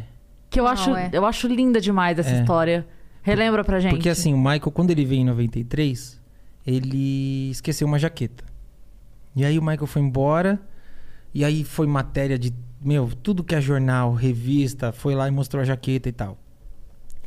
E o Michael, depois que ele partiu, eu soube, ele era um cara que ele esqueceu jaquetas em alguns lugares. E a, a coisa que o figurinista mais odiava era quando ele entrava no elevador e uma criança falava: "Ah, Que jaqueta linda. Que aí o Michael fazia: ah, Tá, vai. Aí falava, E dava pra. aí, Nossa! e falava: Faz outro pra mim. e aí ele esqueceu uma jaqueta no Brasil. E aí eu conheci a jaqueta e tal, passou a vida. Conhecer a jaqueta é ótimo. É, eu conheci a jaqueta ali, via na TV. Prazer, jaqueta. Ô, jaqueta, caraca, essa jaqueta. Quem E no aí- cinema comigo, jaqueta? É, quase, é quase o lance da tocha olímpica, né? Que eu nunca vi. Tocha olímpica vai pro país os caras falam, e hoje a tocha olímpica jantou com o governador? Você fala, que tocha é essa? Vocês já viram isso? Eu juro, mano, eu não entendo. Mas enfim, eu levaria. Eu levaria Uma um- jaqueta pra uma jaqueta do Michael pra Você jantar. deu, você deu match com a jaqueta no Tinder, passou pro lado, é match jaqueta. Aí levei a Essa eu jaqueta pra conheço. Mano, aí eu sabia, né, da existência da jaqueta, aí passou a vida e eu sempre colecionei coisas do Michael, coleciono coisas do Michael. Aí um dia eu tô lá no eBay, aparece a jaqueta. E aí eu falei, mano, essa jaqueta é a jaqueta. E aí tudo em inglês, tal, não sei o quê. Eu falei, mano, como é que eu vou saber? Eu falei, falei, bom, vou mandar uma mensagem em português. Se o cara tiver alguma relação com o brasileiro, já vai entender que tá em português. Se o cara não tiver, ok, já foi. Essa jaqueta já foi embora, eu não tenho nem como chegar perto. Aí eu só escrevi assim: Olá, estou em São Paulo, sou brasileiro, eu já sei dessa história. Você não pode pôr seu contato, né? Eu falei: é, procura o meu nickname no Google, que você acha quem eu sou. Aí passou cinco horas, o cara me ligou. Falou, porra, bicho, eu tava aqui pesquisando. Que ele fala bem assim, Era porra, Faustão? Bicho. Ele fala bem assim, bicho, Marcelo. Porra, bicho, eu tava pesquisando aqui, eu achei, porra, muito louco o que você faz. Caralho, você quer comprar essa jaqueta? Eu falei, não, não tem nem como comprar. Porra. Eu até queria, mas é que a minha alma foi. Não, e porra, mas você quer o quê então? Eu falei, eu queria ver. Só queria ver. Não, Queria levá-la pra jantar. Compra, compra a jaqueta, cara. Eu falei, não dá, cara, não dá. Não, porra, vamos, vamos, vamos fazer um rolo aí. Diz que não tinha, co- não tinha como. Você lembra quanto era a jaqueta? Quanto, por quanto ele tava vendendo? O lance mínimo que ele tinha colocado lá, que acabou que não virou no eBay, era, acho que era 20 mil. Acho que era 20 mil dólares. Ih, dólares? É, só Olha, que... os seus Então- seguidores hoje fariam uma vaquinha pra Não. você. É. Só que aí o que acontece? Ele, ele recebeu uma proposta de uma hard rock lá, não sei em que lugar, tirou o, o, o leilão e ia vender pra hard rock. Aí ele, pô, Rodrigo, os caras da, da hard rock quer, vem comprar essa bosta, não sei o que. Eu falei, cara, eu não posso, eu não tenho como, eu quero só. Deixa eu ver. Mas pra quê, cara? Aí eu falei, falei, mano, eu não vou mais chegar perto do Michael. Chegar nessa jaqueta o mais perto que eu vou ter, porque qual é a chance de eu ir pra algum lugar? Me nega visto, eu não vou nunca conseguir sair. Deixa eu ver essa jaqueta, cara. Porra, bicho, aí você fala isso, você me quebra as pernas, não sei o quê. Aí, cara, eu sei que passou muito tempo. Aí um dia esse cara chegou pra mim e falou assim, Rodrigo, Ah, bicho, eu andei pesquisando, vendo pra caramba aqui da tua vida. Porra, bicho, agora quer saber? Esse cara esqueceu essa jaqueta aqui, que ela tinha que ser tua, mano. Se eu vender essa jaqueta, vai cair uma maldição da minha vida, que eu nem quero. Vem aqui pra gente conversar. Eu falava, aí eu falava, mas eu não tenho como, cara. Aí ele falou assim: não, você vai pegar essa jaqueta e você vai fazer o seguinte: eu não quero contrato, eu não quero papel. Você vai me pagar um valor nessa jaqueta, você vai pagar quanto você quiser por mês, por quantos meses da sua vida você quiser, só pra você falar que você. Só pra eu não falar que eu não te dei pra amanhã não falar, puta, eu dei a jaqueta. e aí eu falei, mano. Aí eu peguei a jaqueta. E eu falava, Qual "Não, jaqueta que é? É uma vermelha? Não, é uma jaqueta azul que o Ma... Porque o Michael. O Michael tinha essa coisa. Ele não andava publicamente com é, o que era do palco. Porque ele falava que a roupa do palco é do palco. É do show. Tanto é que ele falava: o dia que eu morrer, nunca me enterrem com uma luva de lantejoulas. Isso não é meu. Isso é do palco. Então ele tinha figurinos militares que ele passeava. E aí essa jaqueta é uma delas, que ele fez uma sessão de fotos na Argentina, que foi o show antes de vir pro Brasil. Tem vídeos dele na sacada, dando tchau pros fãs, Com a jaqueta. com a jaqueta. Que é E sua. Tá comigo. Meu Deus, cara. E você também foi conhecer a casa do Michael Jackson. Um, um dos poucos brasileiros que, isso- entrou lá, é, né? E isso, esse negócio eu falo, tipo, eu nunca acho que as coisas. Tipo, eu fico até emocionado com o que você falou, porque eu nunca acho que. Pô, o Michael, com tanta coisa que ele deve ter pra ver lá em cima, eu não acho que ele vai falar, ah, deixa eu dar uma olhada no Rodrigo aqui. Mas no. Ah, mas no- eu tenho certeza no, que nego- no negócio de Neverland, porque eu sonhava muito em conhecer Neverland. Eu sonhava muito. Tanto que eu falava, o dia que eu tirar um visto, eu vou tirar um visto. Porque eu não vou voltar mais pra lá. Porque a hora eu vou conhecer o que eu quiser conhecer, a hora que chegar em Neverland, é fato, eu vou pular o muro, vou correr, vão falar, ei, invasor, vai ser preso, vai, não volta mais Mas aqui. eu vou fazer isso. E eu tinha isso muito certo, que eu falava, eu quero muito conhecer, porque é a- é a casa do cara. E eu cresci desde criança, é a casa do Michael, eu tenho que conhecer. E aí ele morreu, eu falei, meu, não vou conhecer. Porque você só vai na casa da pessoa se a pessoa te convida. Não mora mais lá, não vou conhecer. E aí aconteceu essa coisa tão maluca de tantos vistos negados, aí me, me deram esse visto. A gente foi com um amigo nosso que providenciou um, um- um passeio incrível, que é o mesmo cara que tá realizando esses shows nos Estados Unidos, chama Hugo. É um ser humano que eu nunca vi uma pessoa igual. E aí ele fez uma surpresa de montar um roteiro que começou na casa que o Michael nasceu. Então eu fui na porta de onde ele nasceu, na porta da escola, e eu ficava, meu Deus, eu tô vendo onde ele nasceu. Aí eu ficava, tipo, a pira de fã, né? Eu ficava, ele brincava nesse quintal, cara. E aí eu pensava, quando ele via as crianças brincando também, que ele não tava brincando, era naquela janela. Então, tipo, você- você ficava, caraca, bicho, que bizarro, nossa. E aí, conhecendo tudo, teoricamente, a gente ia pro. hum, Aí a gente de lá foi pra Las Vegas. Você documentou tudo? Sim. Nossa. Na verdade, parte disso, em 2000, isso aconteceu em 2018. Em 2017 veio um diretor que, que faz é, pu- publicidade, documentário, cinema lá nos Estados Unidos. E ele conheceu o meu trabalho, veio para cá para o Brasil, conversou com a gente, conheceu. E depois ele voltou, acompanhou a gente durante uns 10 dias. Ele acompanhou, entrevistou equipe, ensaio de banda, acompanhou shows e tudo mais. E, e até no dia. Olha que loucura. Na semana que ele veio para me conhecer, ele falou: Você tem quantos shows essa semana? Eu falei: Tenho dois. Ótimo, vou porque eu quero acompanhar. Porque eu tô, quero fazer um documentário sobre você. Porque eu acho. Ele, achou, ele falou: É muito inusitado que no Brasil tem um show desse feito por um brasileiro. Eu falei: Pô, que legal. Aí ele veio. Naquele fim de semana a gente tinha dois shows: São Bernardo do Campo e Rock in Rio. então o cara presenciou duas coisas, tipo o show que a gente sempre faz, tal, em São Bernardo, num teatro pra, sei lá, duas mil pessoas, mil e poucas, que eu não sei lá. E no dia seguinte o Rock in Rio. Então o cara saiu daqui falando, mano, Quem é essa pessoa? que, que coisa é essa? E aí ele voltou e registrou. E aí entrevistou minha mãe, entrevistou Priscila, ensaio da banda, montagem de palco, show, filmou tudo. Então você fez Rock in Rio 2017? Fiz, é, eu esqueci, eu fiz Rock in Rio. Ele esqueceu. Assim, você fez Rock você foi Rio comprar também, pão né? hoje? É, esqueci. Não, eu fiz Rock in Rio, foi uma das coisas mais bonitas que eu fiz. Eu porque... ia até falar, seu sonho é fazer Rock in Rio, mas ele já Não. fez. Não, foi a coisa mais linda porque era o palco digital.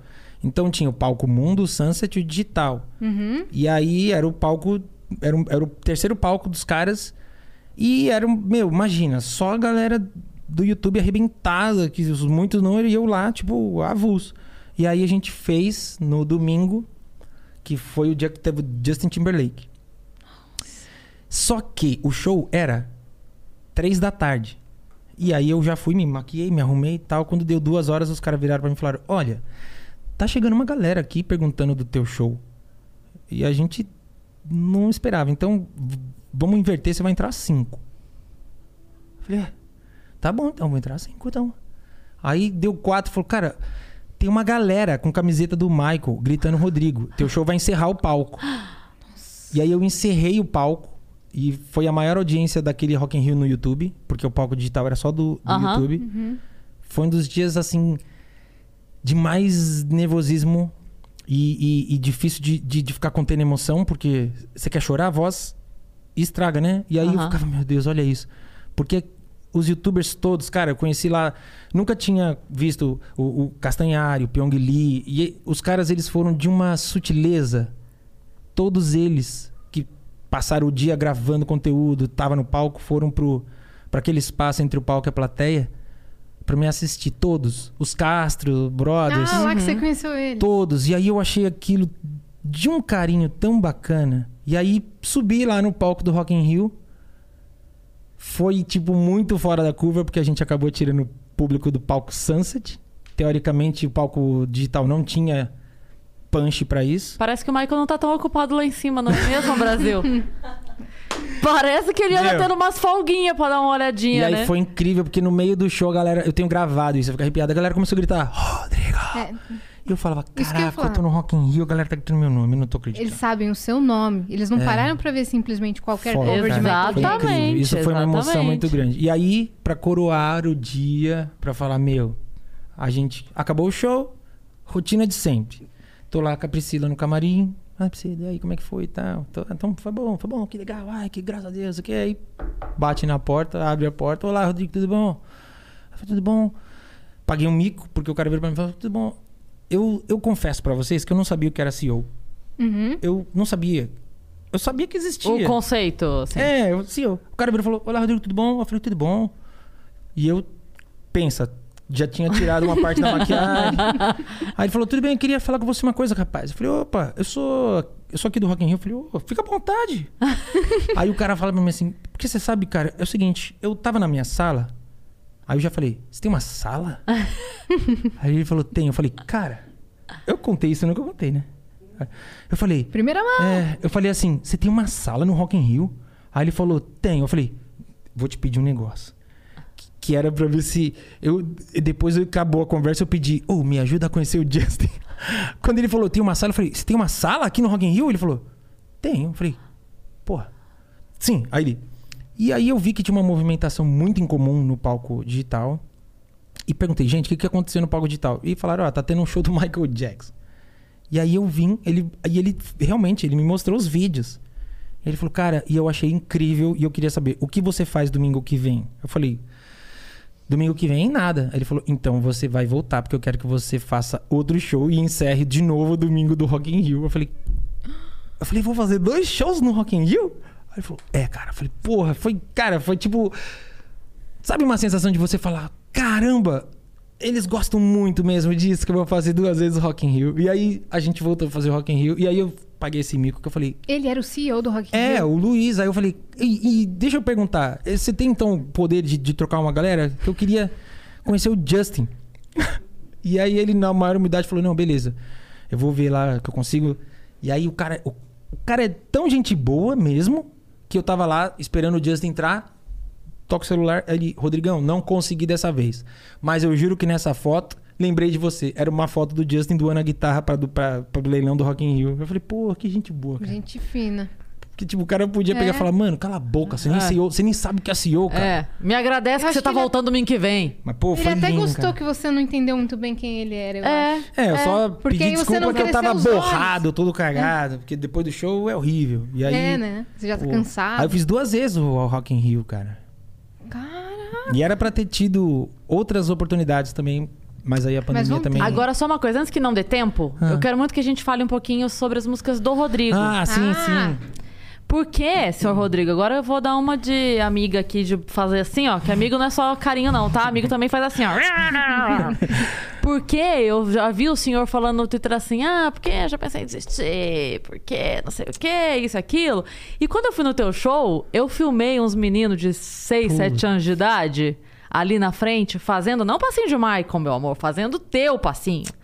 Fazendo a tua música, cantando. Eu fiz esse vídeo, montei até no celular da Pri na hora, porque eu, eu fiquei emocionada de ver. É. Então, assim, aquele Rodrigo de 9 anos tava ali na frente do teu palco olhando você no palco. Você não pode parar. Se não é por você, foda-se. Ninguém tá preocupado com você aqui não, meu querido. Mas tem meninos por esse Brasil e por esse mundo que a hora que param no palco, essas crianças não conheceram o Michael. Elas É. não estão com aquela coisa de... Não, pra elas é o Rodrigo. E pra elas faz toda a diferença Pra esses meninos, pra essas meninas, pra essas crianças, faz toda a diferença te ver ali. É. E eles sabiam a tua coreografia. Eu lembro o dia que eu mandei a minha irmã Sabe. cantando, você falou: "Ela sabe a Elas- música". É porque, cara, essa, essa, as, as pessoas às vezes acham que eu sou o Michael e acham que eu vou andar 24 horas de Michael. E aí, às vezes, eu tenho reuniões com o pessoal desse ramo da música, que é um ramo. Eu não sei como era antes, mas atualmente ele é um ramo muito ingrato. E aí, às vezes, já aconteceu mais de uma vez da pessoa falar assim: Cara, você tem 600 mil seguidores no teu, Instagram. no teu Instagram, você tem 500 mil seguidores no teu Facebook, seus vídeos no, no, do, do- do- das- no teu YouTube atingem não sei quantos views, e você tem mil e poucos ouvintes mensal no, no Spotify. Sabe o que isso quer dizer? E aí você pensa, não, que as pessoas não estão nem aí pra tua música. Então você ouve e você faz. Aí você fala, porra, o cara usou um argumento muito foda pra falar isso. E aí, tipo, tem uma pessoa que fala: Caraca, você vai ter reunião numa gravadora, o cara fala, o cara ouve, aí fala: Nossa, que som foda! Mano, não tem mercado aqui não. Aí você fala: Como não tem mercado aqui não? Sabe? Tipo, aí o, o que, o que não me faz desistir, juro por Deus, é ter ouvido tanta bosta do tributo. Porque eu- eu- a gente não ouviu incentivo pro tributo e o tributo chegou onde chegou, sabe? A pandemia fez a gente estagnar num ponto que a gente tinha uma turnê nos Estados Unidos em parceria com a maior empresa de shows do planeta. A gente ia fazer quatro casas Live Nation. Nossa, cara. E aí a gente estagnou ali, show em Dubai, show na Europa que a gente ia voltar, projeto de holograma. Tipo, a pandemia fez a gente estagnar ou, ou dar uma pausa nesse lugar. Então eu fico pensando, foi tanta gente que falou tanta bosta. Tanta bosta. E o tributo virou o que virou, que quando alguém me fala uma bosta do autoral, na hora me machuca. Porque o autoral é outra coisa. O autoral eu não. O, o tributo. É engraçado isso. O Michael, ele acaba sendo um escudo pra mim. Porque você tá num lugar. Tipo, pra mim, tá falando aqui é muito mais difícil do que se eu tivesse de Michael. Porque se eu tô de Michael, eu, eu tenho. Eu tenho um milhão de coisas que eu posso fazer, ou gestos, ou forma de me As comportar, e pessoas param pra te reações. escutar, E é, é, né? o, o Michael. E, e de cara limpa é diferente. Então, quando você tá num lugar que o cara te manda uma dessa, tipo, segurar, eu fico tipo. Eu falo, não, mas aqui, aqui é outra coisa. Tenho que, aqui é o Rodrigo, eu tenho que defender o Rodrigo. Se eu, se eu, se eu cair pro Michael, o cara vai falar, tá vendo aí? Uhum. Então é difícil essa questão. Então, na hora que me batem, me machuca num outro lugar, porque o Rodrigo sou eu. Eu não tô fingindo que é nada. A música Sim. que eu componho é a que eu componho. Então machuca ali na hora. Aí é quando eu faço esses tweets. e aí depois eu respiro e falo, ok. Até porque eu falo. Porque tem muita gente que te acompanha de verdade. Você Pode não ser aquele número. Não, agora mesmo você falou que leu meu tweet, eu já tô. Caralho! É. Ela leu meu tweet. Tem muita gente que te acompanha de verdade. E que pode não ser o número do Spotify que É. seria o compatível, vamos dizer assim. Mas, é. Mas você tem uma, uma- fãs muito fiéis Sim. e que Os gostam de dele no você. YouTube tem mais de um milhão de views cada. Não, eu vou bater um milhão agora de um. Então, É, é porque eu penso assim. é- Esse ramo é foda, né? Tem gente que fala, Rodrigo, você tinha que dar uma impulsionada. Compra, compra. Aí eu falo, mano, eu não quero comprar porque. eu quero se eu, real. eu não sei como funciona. Tipo, eu não, eu não tenho gravador. Aí eu compro uma parada aqui, aí no próximo. Aí, se eu comprar aqui, eu vou ter que comprar pro próximo, porque o próximo. Ué, então gostaram mais daquilo que. Eu não sei como é que funciona isso. Então eu falo, mano, eu vou. Eu vou na formiguinha mesmo, cara. Foi assim com o tributo. Fala pros amigos divulgarem. Sim, É, é, eu- né? eu gravei, eu gravei um, um, um clipe sábado de uma música A música chama Tão Bem. Foi a na verdade, já teve já umas cinco versões de, dessa música.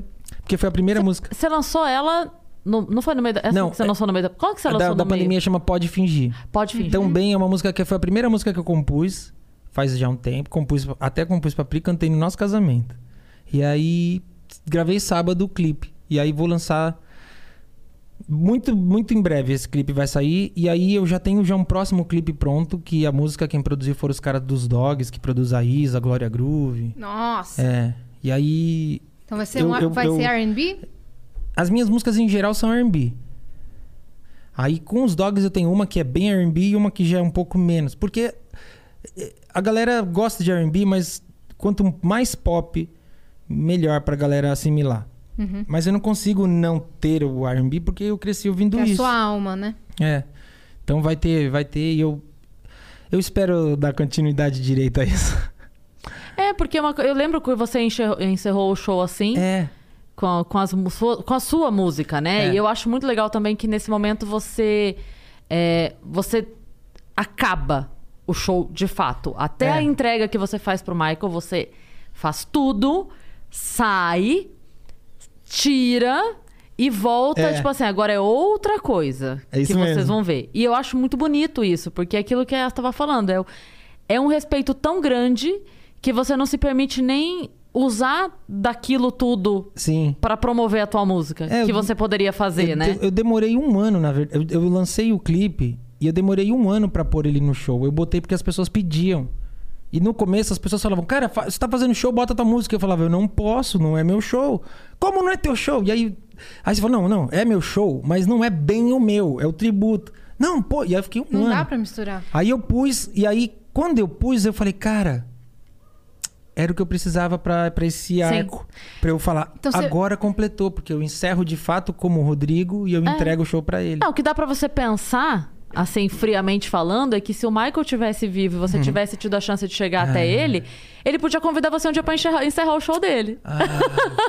Então pronto, finge que é esse momento. Finge É que. Às de alguma forma você tá encerrando o É. show dele. E, e eu, e eu, eu gostaria que as pessoas, quando vissem isso, elas entendessem que, assim, a, a homenagem, ela é uma coisa... Lógico que eu me dediquei muito, estudei muito, treino muito. Mas é o lugar comum do cara que tá imitando alguém. Quando você cria uma coisa pela influência de alguém... Porque a obra do Michael já é eterna por si só.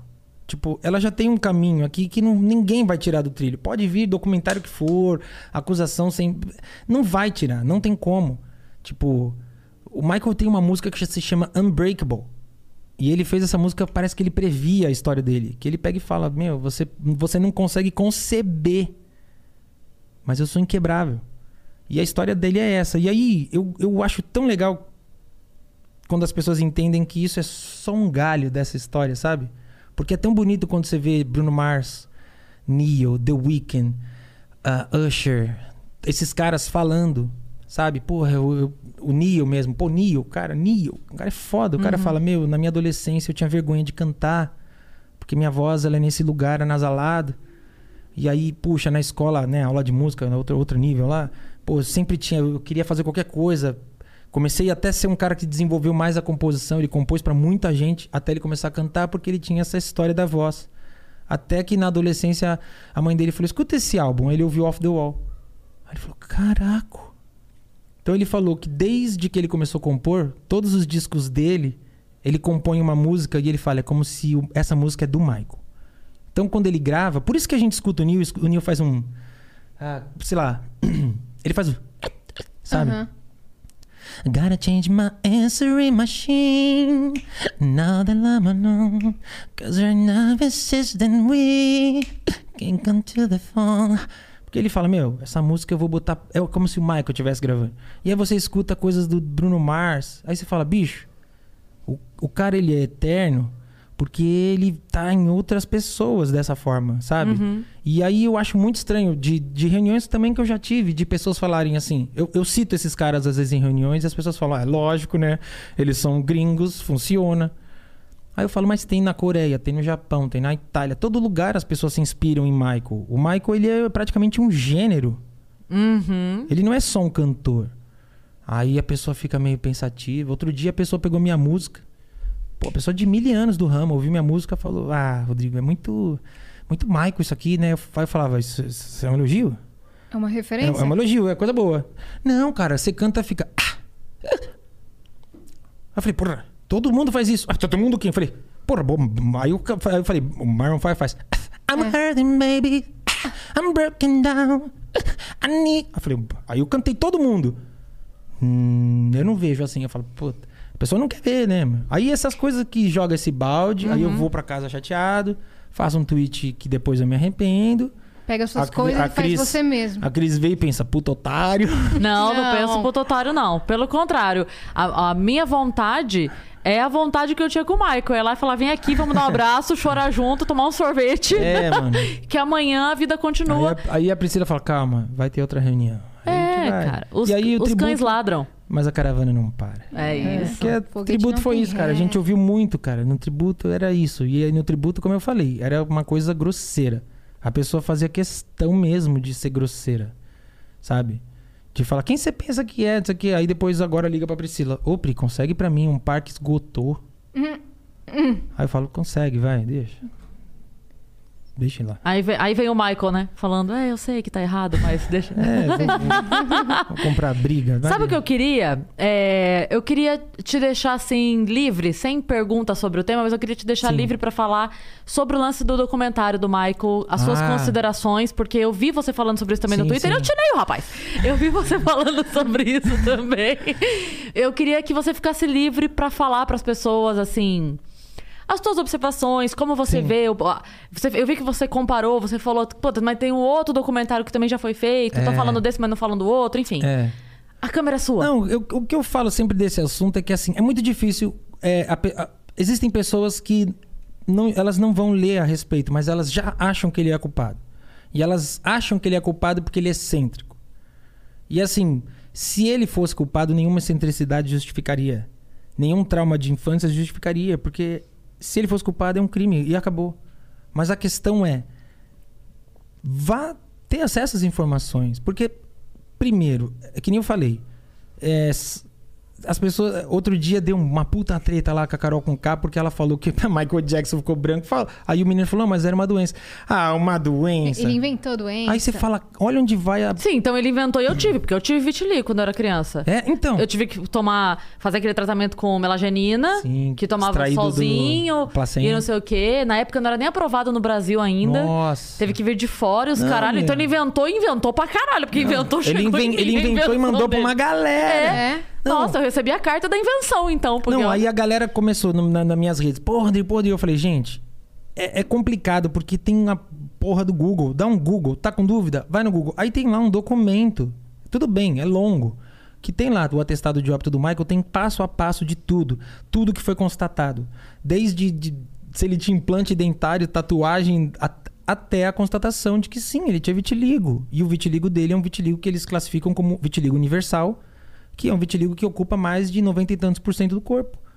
Então, tipo, as pessoas elas colocam ele, ah, o cara quis ficar branco, ah, o cara é pedófilo. Então, o lance do documentário, ele pra mim, o documentário em si, ele é uma fraude porque se você pegar um documentário sobre as vítimas do Harvey Weinstein, se você pegar os documentários sobre as vítimas do R. Kelly ou, enfim, de tantos outros caras que tem, é, a narrativa ela é certeira.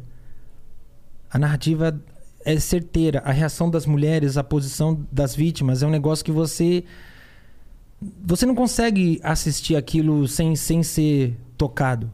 O documentário do Michael é um documentário de quatro horas que as mães das vítimas começam falando assim: o convívio com o Michael era maravilhoso. Ele era um ser de luz. Porque eles, eles querem, na minha opinião, eles querem trazer o público para essa identificação que existe para quebrar. Só que se você constrói uma narrativa onde você consegue controlar, criar um, um, um, um plot twist dessa forma, você está manipulando uma situação. Fora a quantidade de informações erradas que tem lá. Então tem locais que ele teria sido abusado que eles falam que existe e não existe. Então, Eu- tipo. eu- Passando a, tu- Só passando, deixa eu explicar uma coisa. É. passando a turma da quinta Eles série ali atrás. imitando o Michael Jackson aqui atrás. Aí o Puta, cara falando perdi de essa. acusação de Volta estupro. aí, Igor! Ah, perdi essa, mano. O cara falando de acusação de pedofilia e eu aqui, ó. Gente, eu tô rindo deles imitando, não. Não, por tá exemplo, aqui. eu vou falar de. Vou falar só três pontos do documentário que pra mim me faz descredibilizar o documentário. Que é assim, Tá. tem um ponto que um dos garotos fala que ele foi abusado no- na estação de trem de Neverland e a partir desse dia ele nunca mais voltou. E aí isso teria acontecido num mês específico em fevereiro, em 92. Só que a estação de trem foi aprovada pelo, pela prefeitura lá para ser construída em setembro de 92 e só ficou pronto em 93. Então, teoricamente, o menino foi abusado num lugar que não existia. E não existe registro dele depois dessa data. Quando foram com- confrontar, a resposta foi: não, pode ser que eu tenha me enganado. Aí você É. fala, cara, é uma informação muito séria pra você. E Aham. específica. Sim. E Sim. esse trauma que vem pra você, você não, não tem certeza do lugar? E aí uma outra situação é que foi é, montam toda aquele aquela atmosfera pra falar que nesse momento do documentário o rapaz ia voltar pra recordações muito tristes, muito pesadas e tudo mais. Perceberam que durante o depoimento dele isso mostra que o documentário, além de tudo, é mal feito. Perceberam que durante o depoimento dele, a grama fica mudando de altura.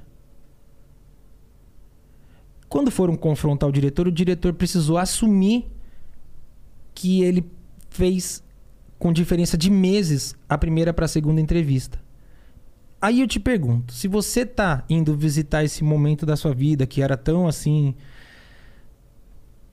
se você esqueceu de um ponto e precisa revisitar, qual é a necessidade de você tentar me convencer de que você fez tudo no mesmo dia? Porque ele botou a mesma roupa, tá com o mesmo corte, tem o mesmo vaso, tá tudo igual. Só que a, a grama da janela denunciou. Era só, era só chegar e filmar dois dias. Falar, olha, faltam informações. Não, vamos lá. Colocar abril e outubro, É, né? Não, não vamos longe. No documentário que Sandy Júnior lançaram durante a Pronto. pandemia, É. a Sandy contando a mesma história, ela tá no jardim, ela tá no camarim, ela tá É. no céu onde, contando a mesma A coisa. mesma, porque a verdade ela é a verdade, não importa É onde você tá. é isso. Quando você tenta criar um cenário pra me convencer, porque é aquela coisa, eu quero tirar, eu quero tirar a atenção dele de tudo pra focar no que ele tá falando. Só que o que ele tá falando não se sustenta. Então, mais um ponto que foi, sabe, falho. Aí tem uma hora lá no final que os caras pegam e botam fogo. Todas as recordações que eu tenho do Michael vou queimar pra me ver livre dessa recordação. Aí beleza, o documentário saiu. Tem uma casa de leilão em Los Angeles chamada Julian's Auction. Os caras foram pra cima e falaram: escuta, há três anos atrás eu leiloei essas porcaria tudo e você me garantiu que eram originais, eu leiloei com certificado e agora o povo que pagou o leilão tá querendo me processar. Aí, pro cara não tomar um processo, ele veio a público e falou que o original ele leiloou, mas que ele providenciou réplica só pra queimar no documentário.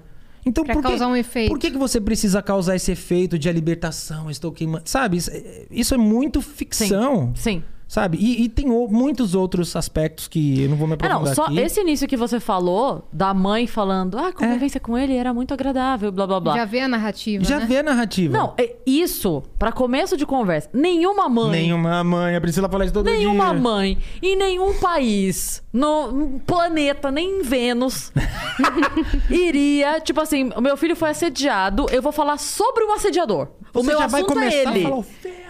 Cara, eu, eu não sei se você já chegou a ver o documentário que tem do João de Deus. Que eu detesto falar João de Deus, mas enfim, não tem como. É o João do inferno. Eu quero ver. Você não viu ainda.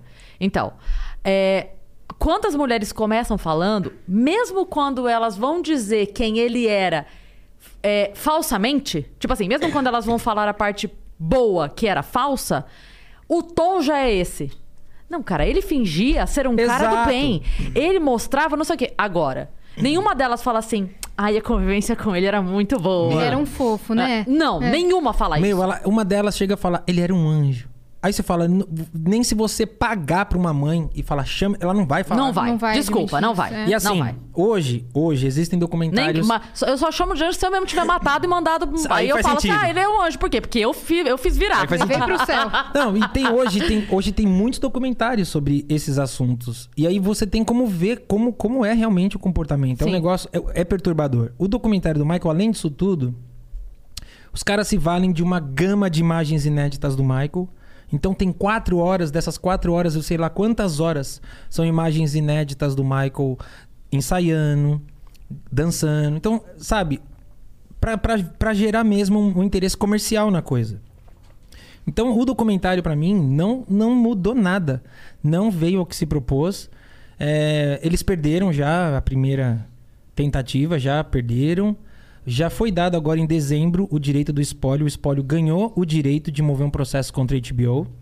O processo é de 100 milhões de dólares, porque a HBO estaria infringindo, inclusive, um contrato que ela tinha vitalício com o Michael. Então, já disseram que vai ser muito difícil a HBO sair desse processo sem ganhar. Então, pra mim, o Sem documentário... eles ganharem, você diz. É, sem o espólio ganhar. A HBO vai perder. E aí, do documentário, é o que eu tenho a dizer. Sobre esse lance todo do processo, eu, eu penso que assim, também é só dar um Google, não é difícil. O Michael foi Você investigar... tá pedindo demais. As pessoas não leem. Não leem, Você cara, Sabe as eu pessoas não sei. leem. Essa semana tá acontecendo de novo o que Eita. já aconteceu na internet, que é a pessoa postar. Isso já aconteceu mais de uma vez na internet. A pessoa postar uma notícia triste no Instagram com uma foto. Você tá acompanhando ou não? Ah, no twi- apareceu na minha timeline do Twitter mais de uma vez já essa semana. Que alguém postou, uma mulher postou, tipo. é, meu amor, esses anos juntos foram maravilhosos, não sei o que, não sei o que, não sei o que, luto. E, ela, e a galera comentando, casal lindo, saudades do casal, casal. Mas não precisa ir longe. A pessoa não lê três linhas. Mas não precisa ir longe. Os, os blogs de fofoca, eu já falei, cada idoso que, que é vacinado do Covid, o meu coração para.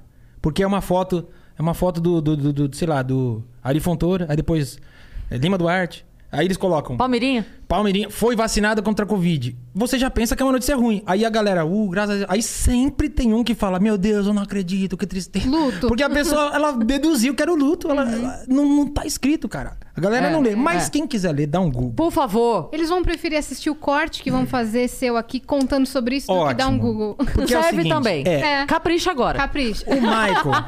o Michael foi investigado por 20 núcleos. Existe um dossiê. Esse dossiê ele tem um prazo para ser lançado, para ser tornado público. Ele já é público. Ele foi investigado por 20 núcleos diferentes do FBI por 10 anos. Foi quebrado o sigilo telefônico, bancário, internet.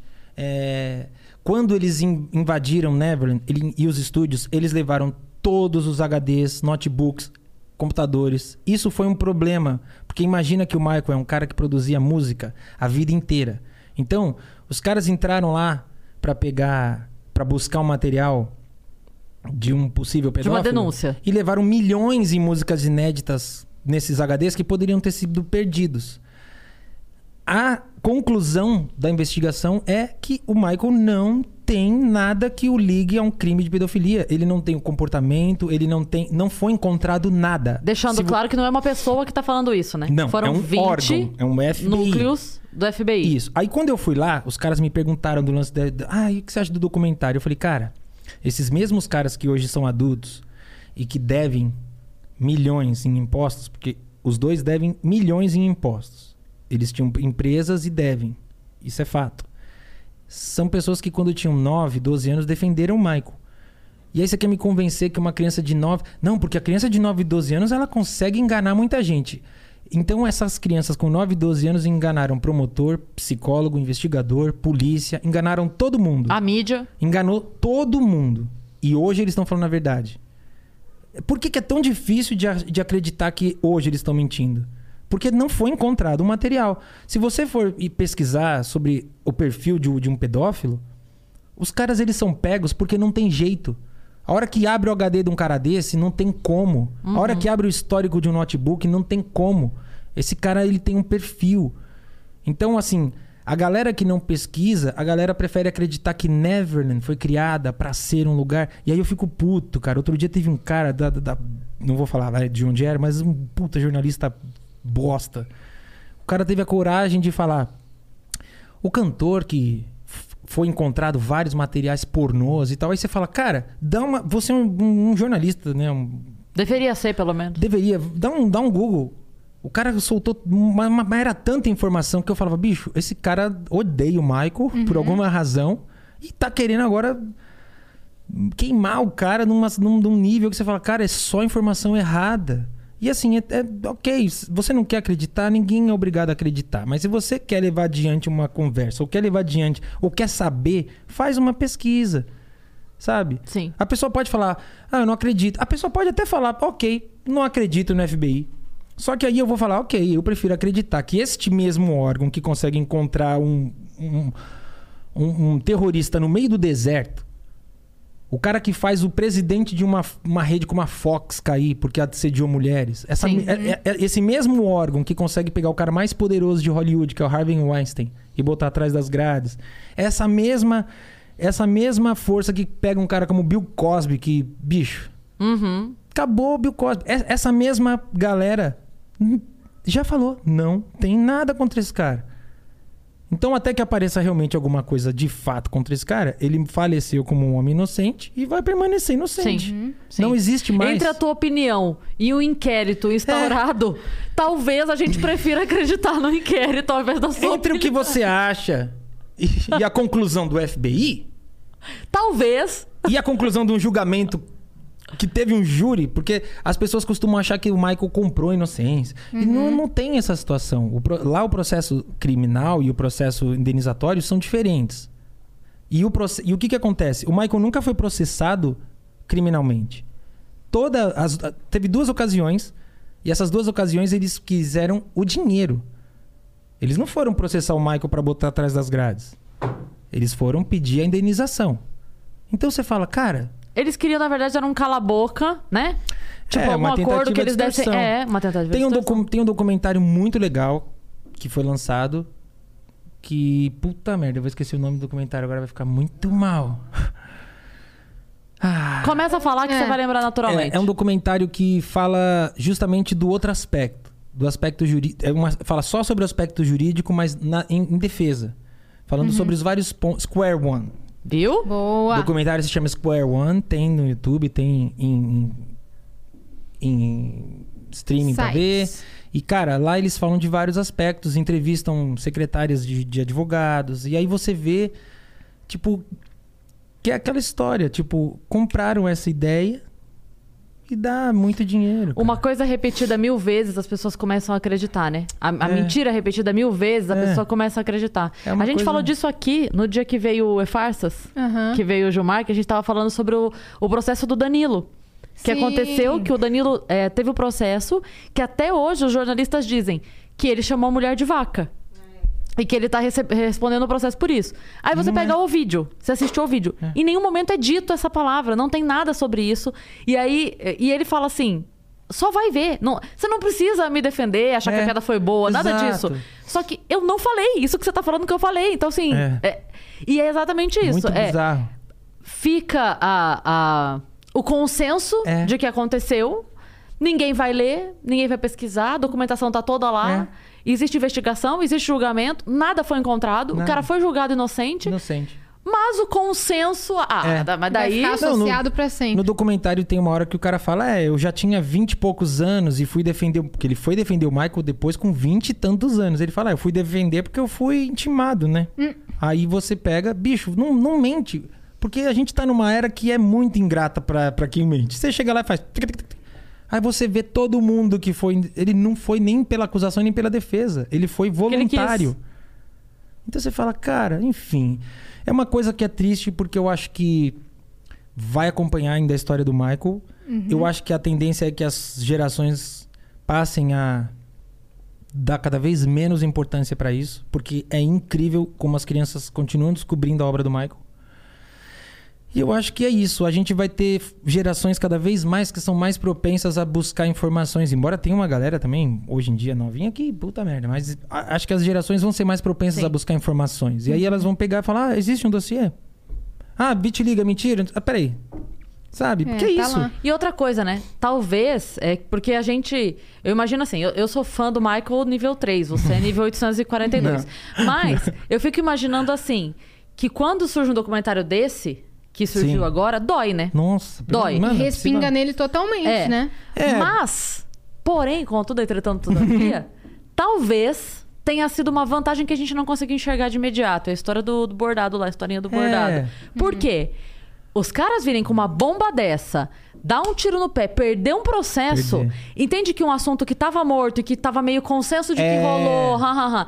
acontece uma coisa dessa agora e eles perdem, É. aí é bomba. Não, é porque que fala, aí cara... a notícia fica deste tamanho. Não, e o mais maluco é que, assim, tem um movimento hiper incrível lá fora, que é o movimento do Me Too, né? Que foi o movimento que, que fez com que muitas coisas, muitas verdades aparecessem, que é aquela história de alguém faz uma denúncia e vem mais alguém, Sim, me too, sim, me sim, too, sim. me too. Então eles falaram, não, vocês não estão botando fé, vocês vão ver. Deixa esse documentário sair que vocês vão ver a quantidade de vítimas que vai aparecer. E aí não apareceu, na verdade, as poucas pessoas que foram citadas como é, crianças que na época transitavam aquele ambiente moveram um processo também contra o diretor que falou: olha, você, você usou foto, você usou vídeo, você usou meu nome, eu não autorizei. Porque são pessoas que falaram, eu já dei meu depoimento, eu já disse que não, não teve conduta inapropriada, mantenho isso até hoje. E aí o cara apoiou, não, Me Too vai, vai, vai, vai, vai dar uma força e não ganhou nada. Então é complicado, porque eu acho que talvez o diretor seja até movido por um, por uma sensação, um sentimento desse de que não, eu acredito, eu acredito. É que eu penso que são tantos furos que já foram pra ele, contestaram, sabe? E é que nem você falou, desenterrar um assunto que você fala, cara, E onde é que a Oprah entrou nessa, cara, pra, pra divulgar? é, a Oprah entrou, De tantas matérias longas que ela fez com o Michael, É, tanta entrevista é uma que ele ingratidão deu pra porque ela. assim, se você pegar na história da TV americana, a entrevista mais assistida é a entrevista da Oprah quando ela entrou em Neverland. Cara, Essa foi é a maior sensacional. é a maior audiência da vida dela. E aí ela era muito ligada ao Harvey Weinstein, que é um cara muito grande. Era, foi considerado o homem mais forte de Hollywood. E esse cara, ele tem uma, uma- uma- um processo pesadíssimo. Ele tá preso e a história... é- existem várias atrizes famosas que são é, vítimas dele. Existem, assim, artistas homens que falam que amigas e parentes foram vítimas dele. Então é uma história pesadíssima. E essa história desse cara, quando deram a entrada, olha, vai, ter, vai ser julgado. Foi na mesma hora que a Oprah assumiu a divulgação do documentário em nome da verdade. Então, a galera acha que a Oprah deu um, um peso meio para criar uma cortina de fumaça mesmo. Porque se o processo não andasse como andou e ele acabou sendo preso, se por alguma, sei lá, por alguma reviravolta ele conseguisse sair desse processo, não ia ter virado assunto, porque o assunto do momento era esse documentário do Michael e tal.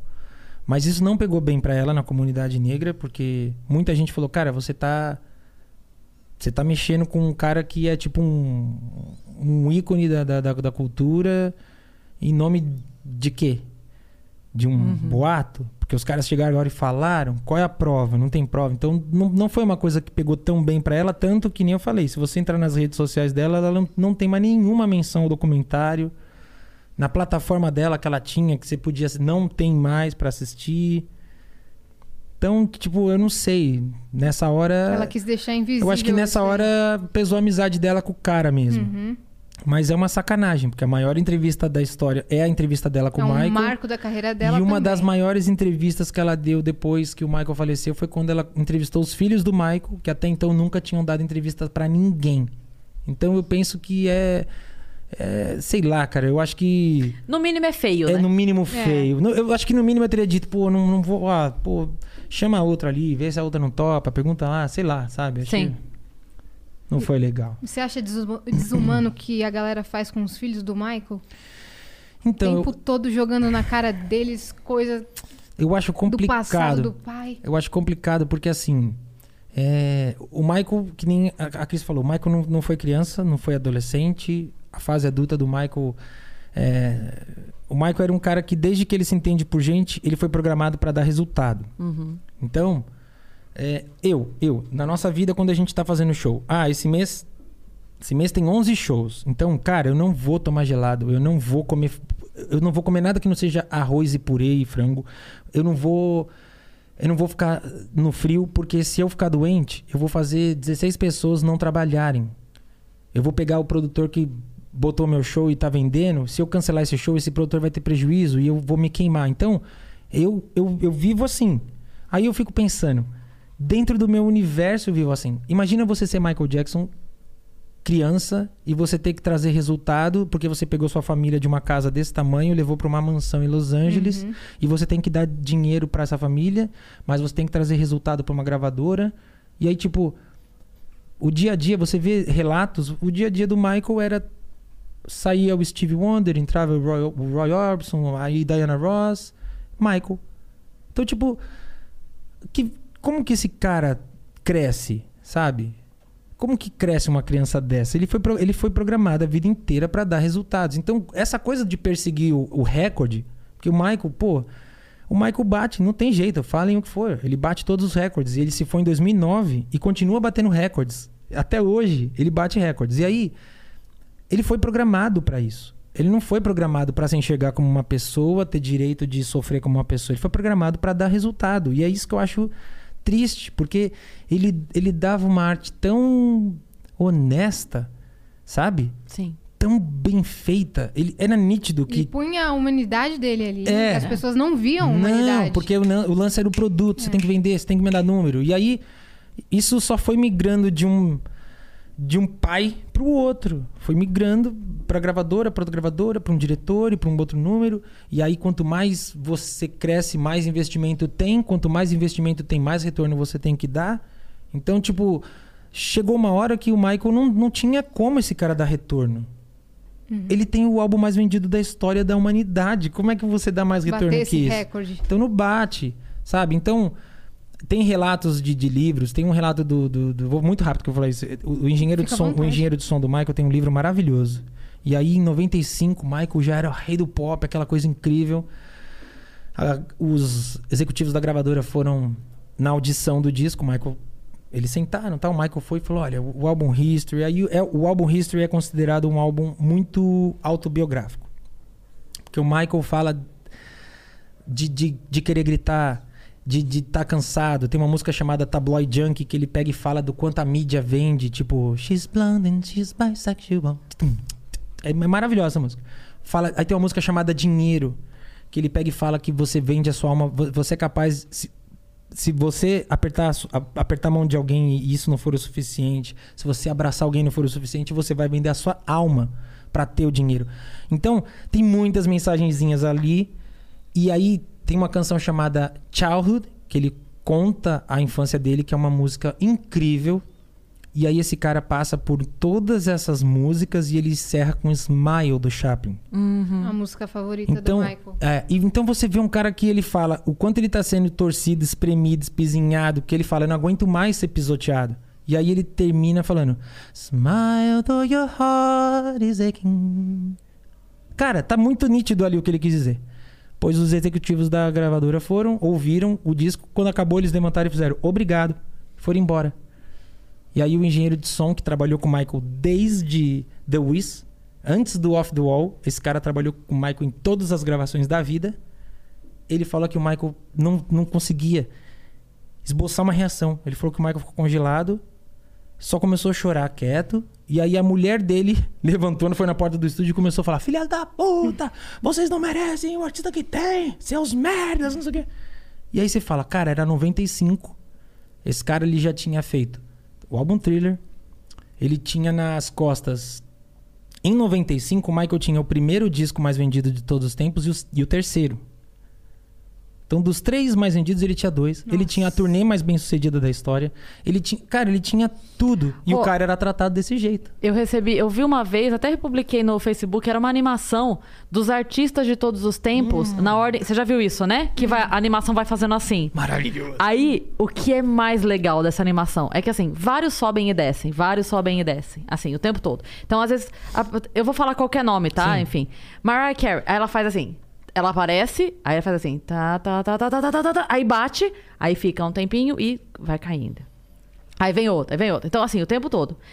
Aí tem Beatles, tem tudo, porque é, é desde. Começa em 76. né? Eu- é, não, começa não, em é mais, é mais. 50 e pouco. É. Louco. E aí eu sei que vai. E vai, de- mostrando vai- em animação. Vai de 50 a 2010. E aí vai a, a- a barrinha, vai subindo, vai subindo, vai subindo. O Michael, quando ele aparece, ele sobe, ele bate, ele fica no topo, no topo vai passando os anos, É. as cores aqui embaixo vão fazendo assim, ó. E o Michael lá. E as cores aqui em cima assim, ó. Esse sobe, esse desce, esse sobe, esse desce, mas ninguém tira o topo dele. Quando ele cai, ele cai pra segunda e volta. É. Cai pra segunda ou terceira e volta. Que é o quê? A barrigada na carreira. Que é entre um CD e outro, entre uma turnê e É. outra, que é coisa normal. Não. Então, entre uma turnê e outra, batia um outro lá. Sim. Beleza. Quando ele some, não é que ele perdeu. Ele faleceu. Então, assim, só tiraram esse cara de lá quando ele não Ele produziu ficou- mais. E olha Ele que ele fi- faleceu não. e ainda ficou no Ele top. É, não, porque era, era lançamento. Ah, tá. Era É, tipo assim, Ele lançamento. ficou, no, ele ficou no top 3, esse top 3, é maravilhoso esse vídeo. É. Ele ficou 18 anos. Quando ele entra no Olha top esse absurdo, Quando cara. ele entra no top 3, os nomes que estão lá embaixo é ACDC, Eagles, Queen, Elvis. Aí o Michael vai, segue, pega a fase Madonna, Cyndi Lauper, Ahá. Aí ele segue, pega lá Dr. Dre, Mariah... é, Vai pegando... Quando ele tá no fim do, do negócio, já tá na lista. Britney Spears, Backstreet Boys. Sim, O sim. negócio... Cara, aí você pega e, e quer diminuir a relevância de um cara Não dá, desse. desculpa, Não dá, Brasil. não tem como. Desculpa. Aí você fala, meu, eu poderia até falar, ah, mas ele se vestia estranho. Mas, bicho, é tanta coisa que o cara fez que tá lá, tá gravado. Não dá pra você pegar e falar, É. não rola. É. cara. Esse gráfico é maravilhoso. É maravilhoso. Não, eu vou Rô, procurar isso a, daí. é, a gente vai ter que encerrar, porque estamos no nosso horário. que- Já vamos pena. encerrar, mas antes eu queria saber, tirando o foco um pouquinho do mundinho É. como é, quais são os seus interesses? Como é que é a sua rotina? Eu sei que é Ah, muito meu. importante isso na sua vida, mas você tem outras coisas. Como eu falei, é muito maluco porque, assim, como a nossa vida vira em- gira em torno do show, é, eu não consigo desligar. É um negócio que eu odeio até, sabe? Ah. Eu, queria, eu, cons- eu queria poder desligar, mas eu não consigo. Sabe? Eu vou num lugar e eu já fico. A vida é- é- gira em torno disso. Então, eu gosto de ver show, assistir show. Eu tô. A, pandemia tem me feito muito mal, porque eu não tô fazendo show, não tô. Eu, eu comecei a criar coisas e parei, porque eu percebi que o processo de criar gerava uma ansiedade em mim que não era positiva, porque eu não via como fazer. Então eu, eu dei uma segurada. É, o meu dia a dia é eu, a Pri, meu cachorro, minha família. Meu... Vocês também trabalham à noite, tipo assim, 10 horas da noite na cama. A data do show em... tá- também, né, Pri? Não, às vezes eu falo. Eu, nossa, eu entendo tanto Não, isso. e às vezes eu falo, ei, você nem tá vendo, você nem tá vendo. A Priscila fala, não, aqui o cara me pediu agora, eu tenho que mandar o 11 e pouco. Não, ele me pediu pra atualizar o rider aqui, deixa eu só mandar. Eu falo, putz. É, cara. Aí- As pessoas não entendem que quem não tem hora de trabalhar, trabalha o dia inteiro, não é isso? E às vezes eu falo, isso não é hora de falar de rider, de falar de equipamento. Aí eu viro e falo, ok, que equipamento ele quer me dar menos? Aí, não vai descansar, entendeu? acabou, acabou, Você não acabou. vai descansar, é verdade. Aí, tipo eu assim- não vou falar disso agora porque nós estamos aqui vendo o filme.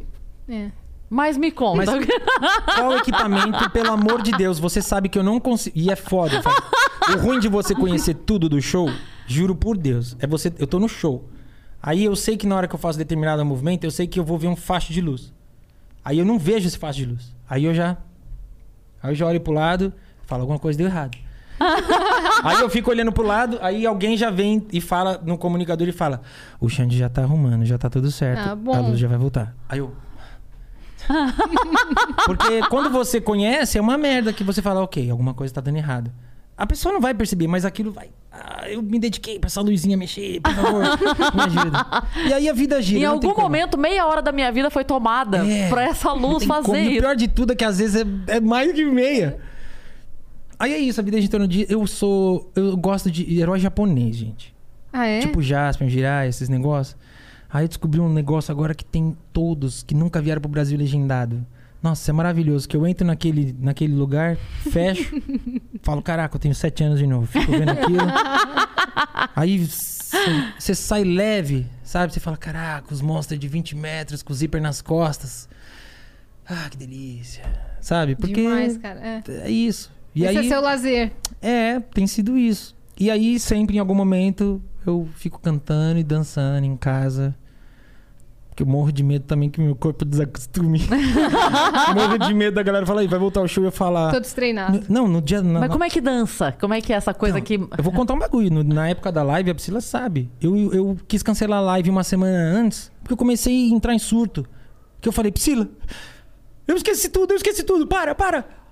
Aí me deu um branco de eu não lembrar a letra, não lembrar a coreografia. Eu fiquei tão nervoso, porque eu não fazia. Não ficava tanto tempo sem Sim, fazer, que eu falei, meu sim. Deus, eu desaprendi. Eu desaprendi, é certeza, eu desaprendi. Aí a Priscila fala, calma, você tava louco? Mas eu juro, eu ficava desaprendi. E aí eu, tô, eu não tô com esse medo nesse nível. Mas eu tô grilado, cara, porque é muito tempo, Muito tempo parado, parado, cara. é. E o corpo da gente é uma memória, sabe? Ele sabe. A gente vai fazer a troca de roupa. Tipo, às vezes a gente tem, sei lá, um minuto pra fazer uma troca muito longa. E eu falo, não vai. dar. Quando voltar, a gente vai dar umas cabeçadas ferradas. Mas Ah, até pegar o ritmo. Mas é acontece. assim um dia mesmo. volta, tem que voltar, Vai pelo amor de voltar. Deus. vai voltar, cara. vai voltar Eu logo. quero ir. Eu Será quero muito bem-vindo. Eu posso falar uma coisa rápida? Óbvio. Pode. É, a gente fez só uma live ano passado, que foi dia 25 de junho. E aí, pô, eu tô parado, minha equipe tá parada. E aí a gente recebeu uma sugestão muito legal de um crowdfunding. Porque eu já bati pra tentar muitos patrocínios em muitos lugares e nunca É, consegui. financiamento coletivo. É um financiamento coletivo e a galera falou: Meu, faz um financiamento coletivo. E aí eu, eu, eu estabeleci um prazo que até abril pra live acontecer. E eu tô muito feliz porque a gente estabeleceu uma meta e a gente em 12 dias já bateu 50% da meta. Então convidar a Então galera. deixa a meta em Demais. aberta, quando bater a meta, dobra a meta. Lembra sempre disso. O link tá no seu quiser. perfil do Instagram? O link tá no meu perfil do Instagram, tem lá o link. E, E, tem gente- valores estipulados ou a pessoa pode. Cara, a partir de 40 reais a pessoa já Ótimo. assiste a live. Aí tem vários níveis que a pessoa recebe brindes, bonés, o livro, chapéu. Tem todo- um nível que pode escolher onde o cara bota a câmera. Mentira, tô brincando. Não, mas ó. Meu, a gente botou. A gente botou. Controla a câmera. Eu, eu vou criar o nível. Faz igual o Big Brother, Esse- câmera 1, câmera 2.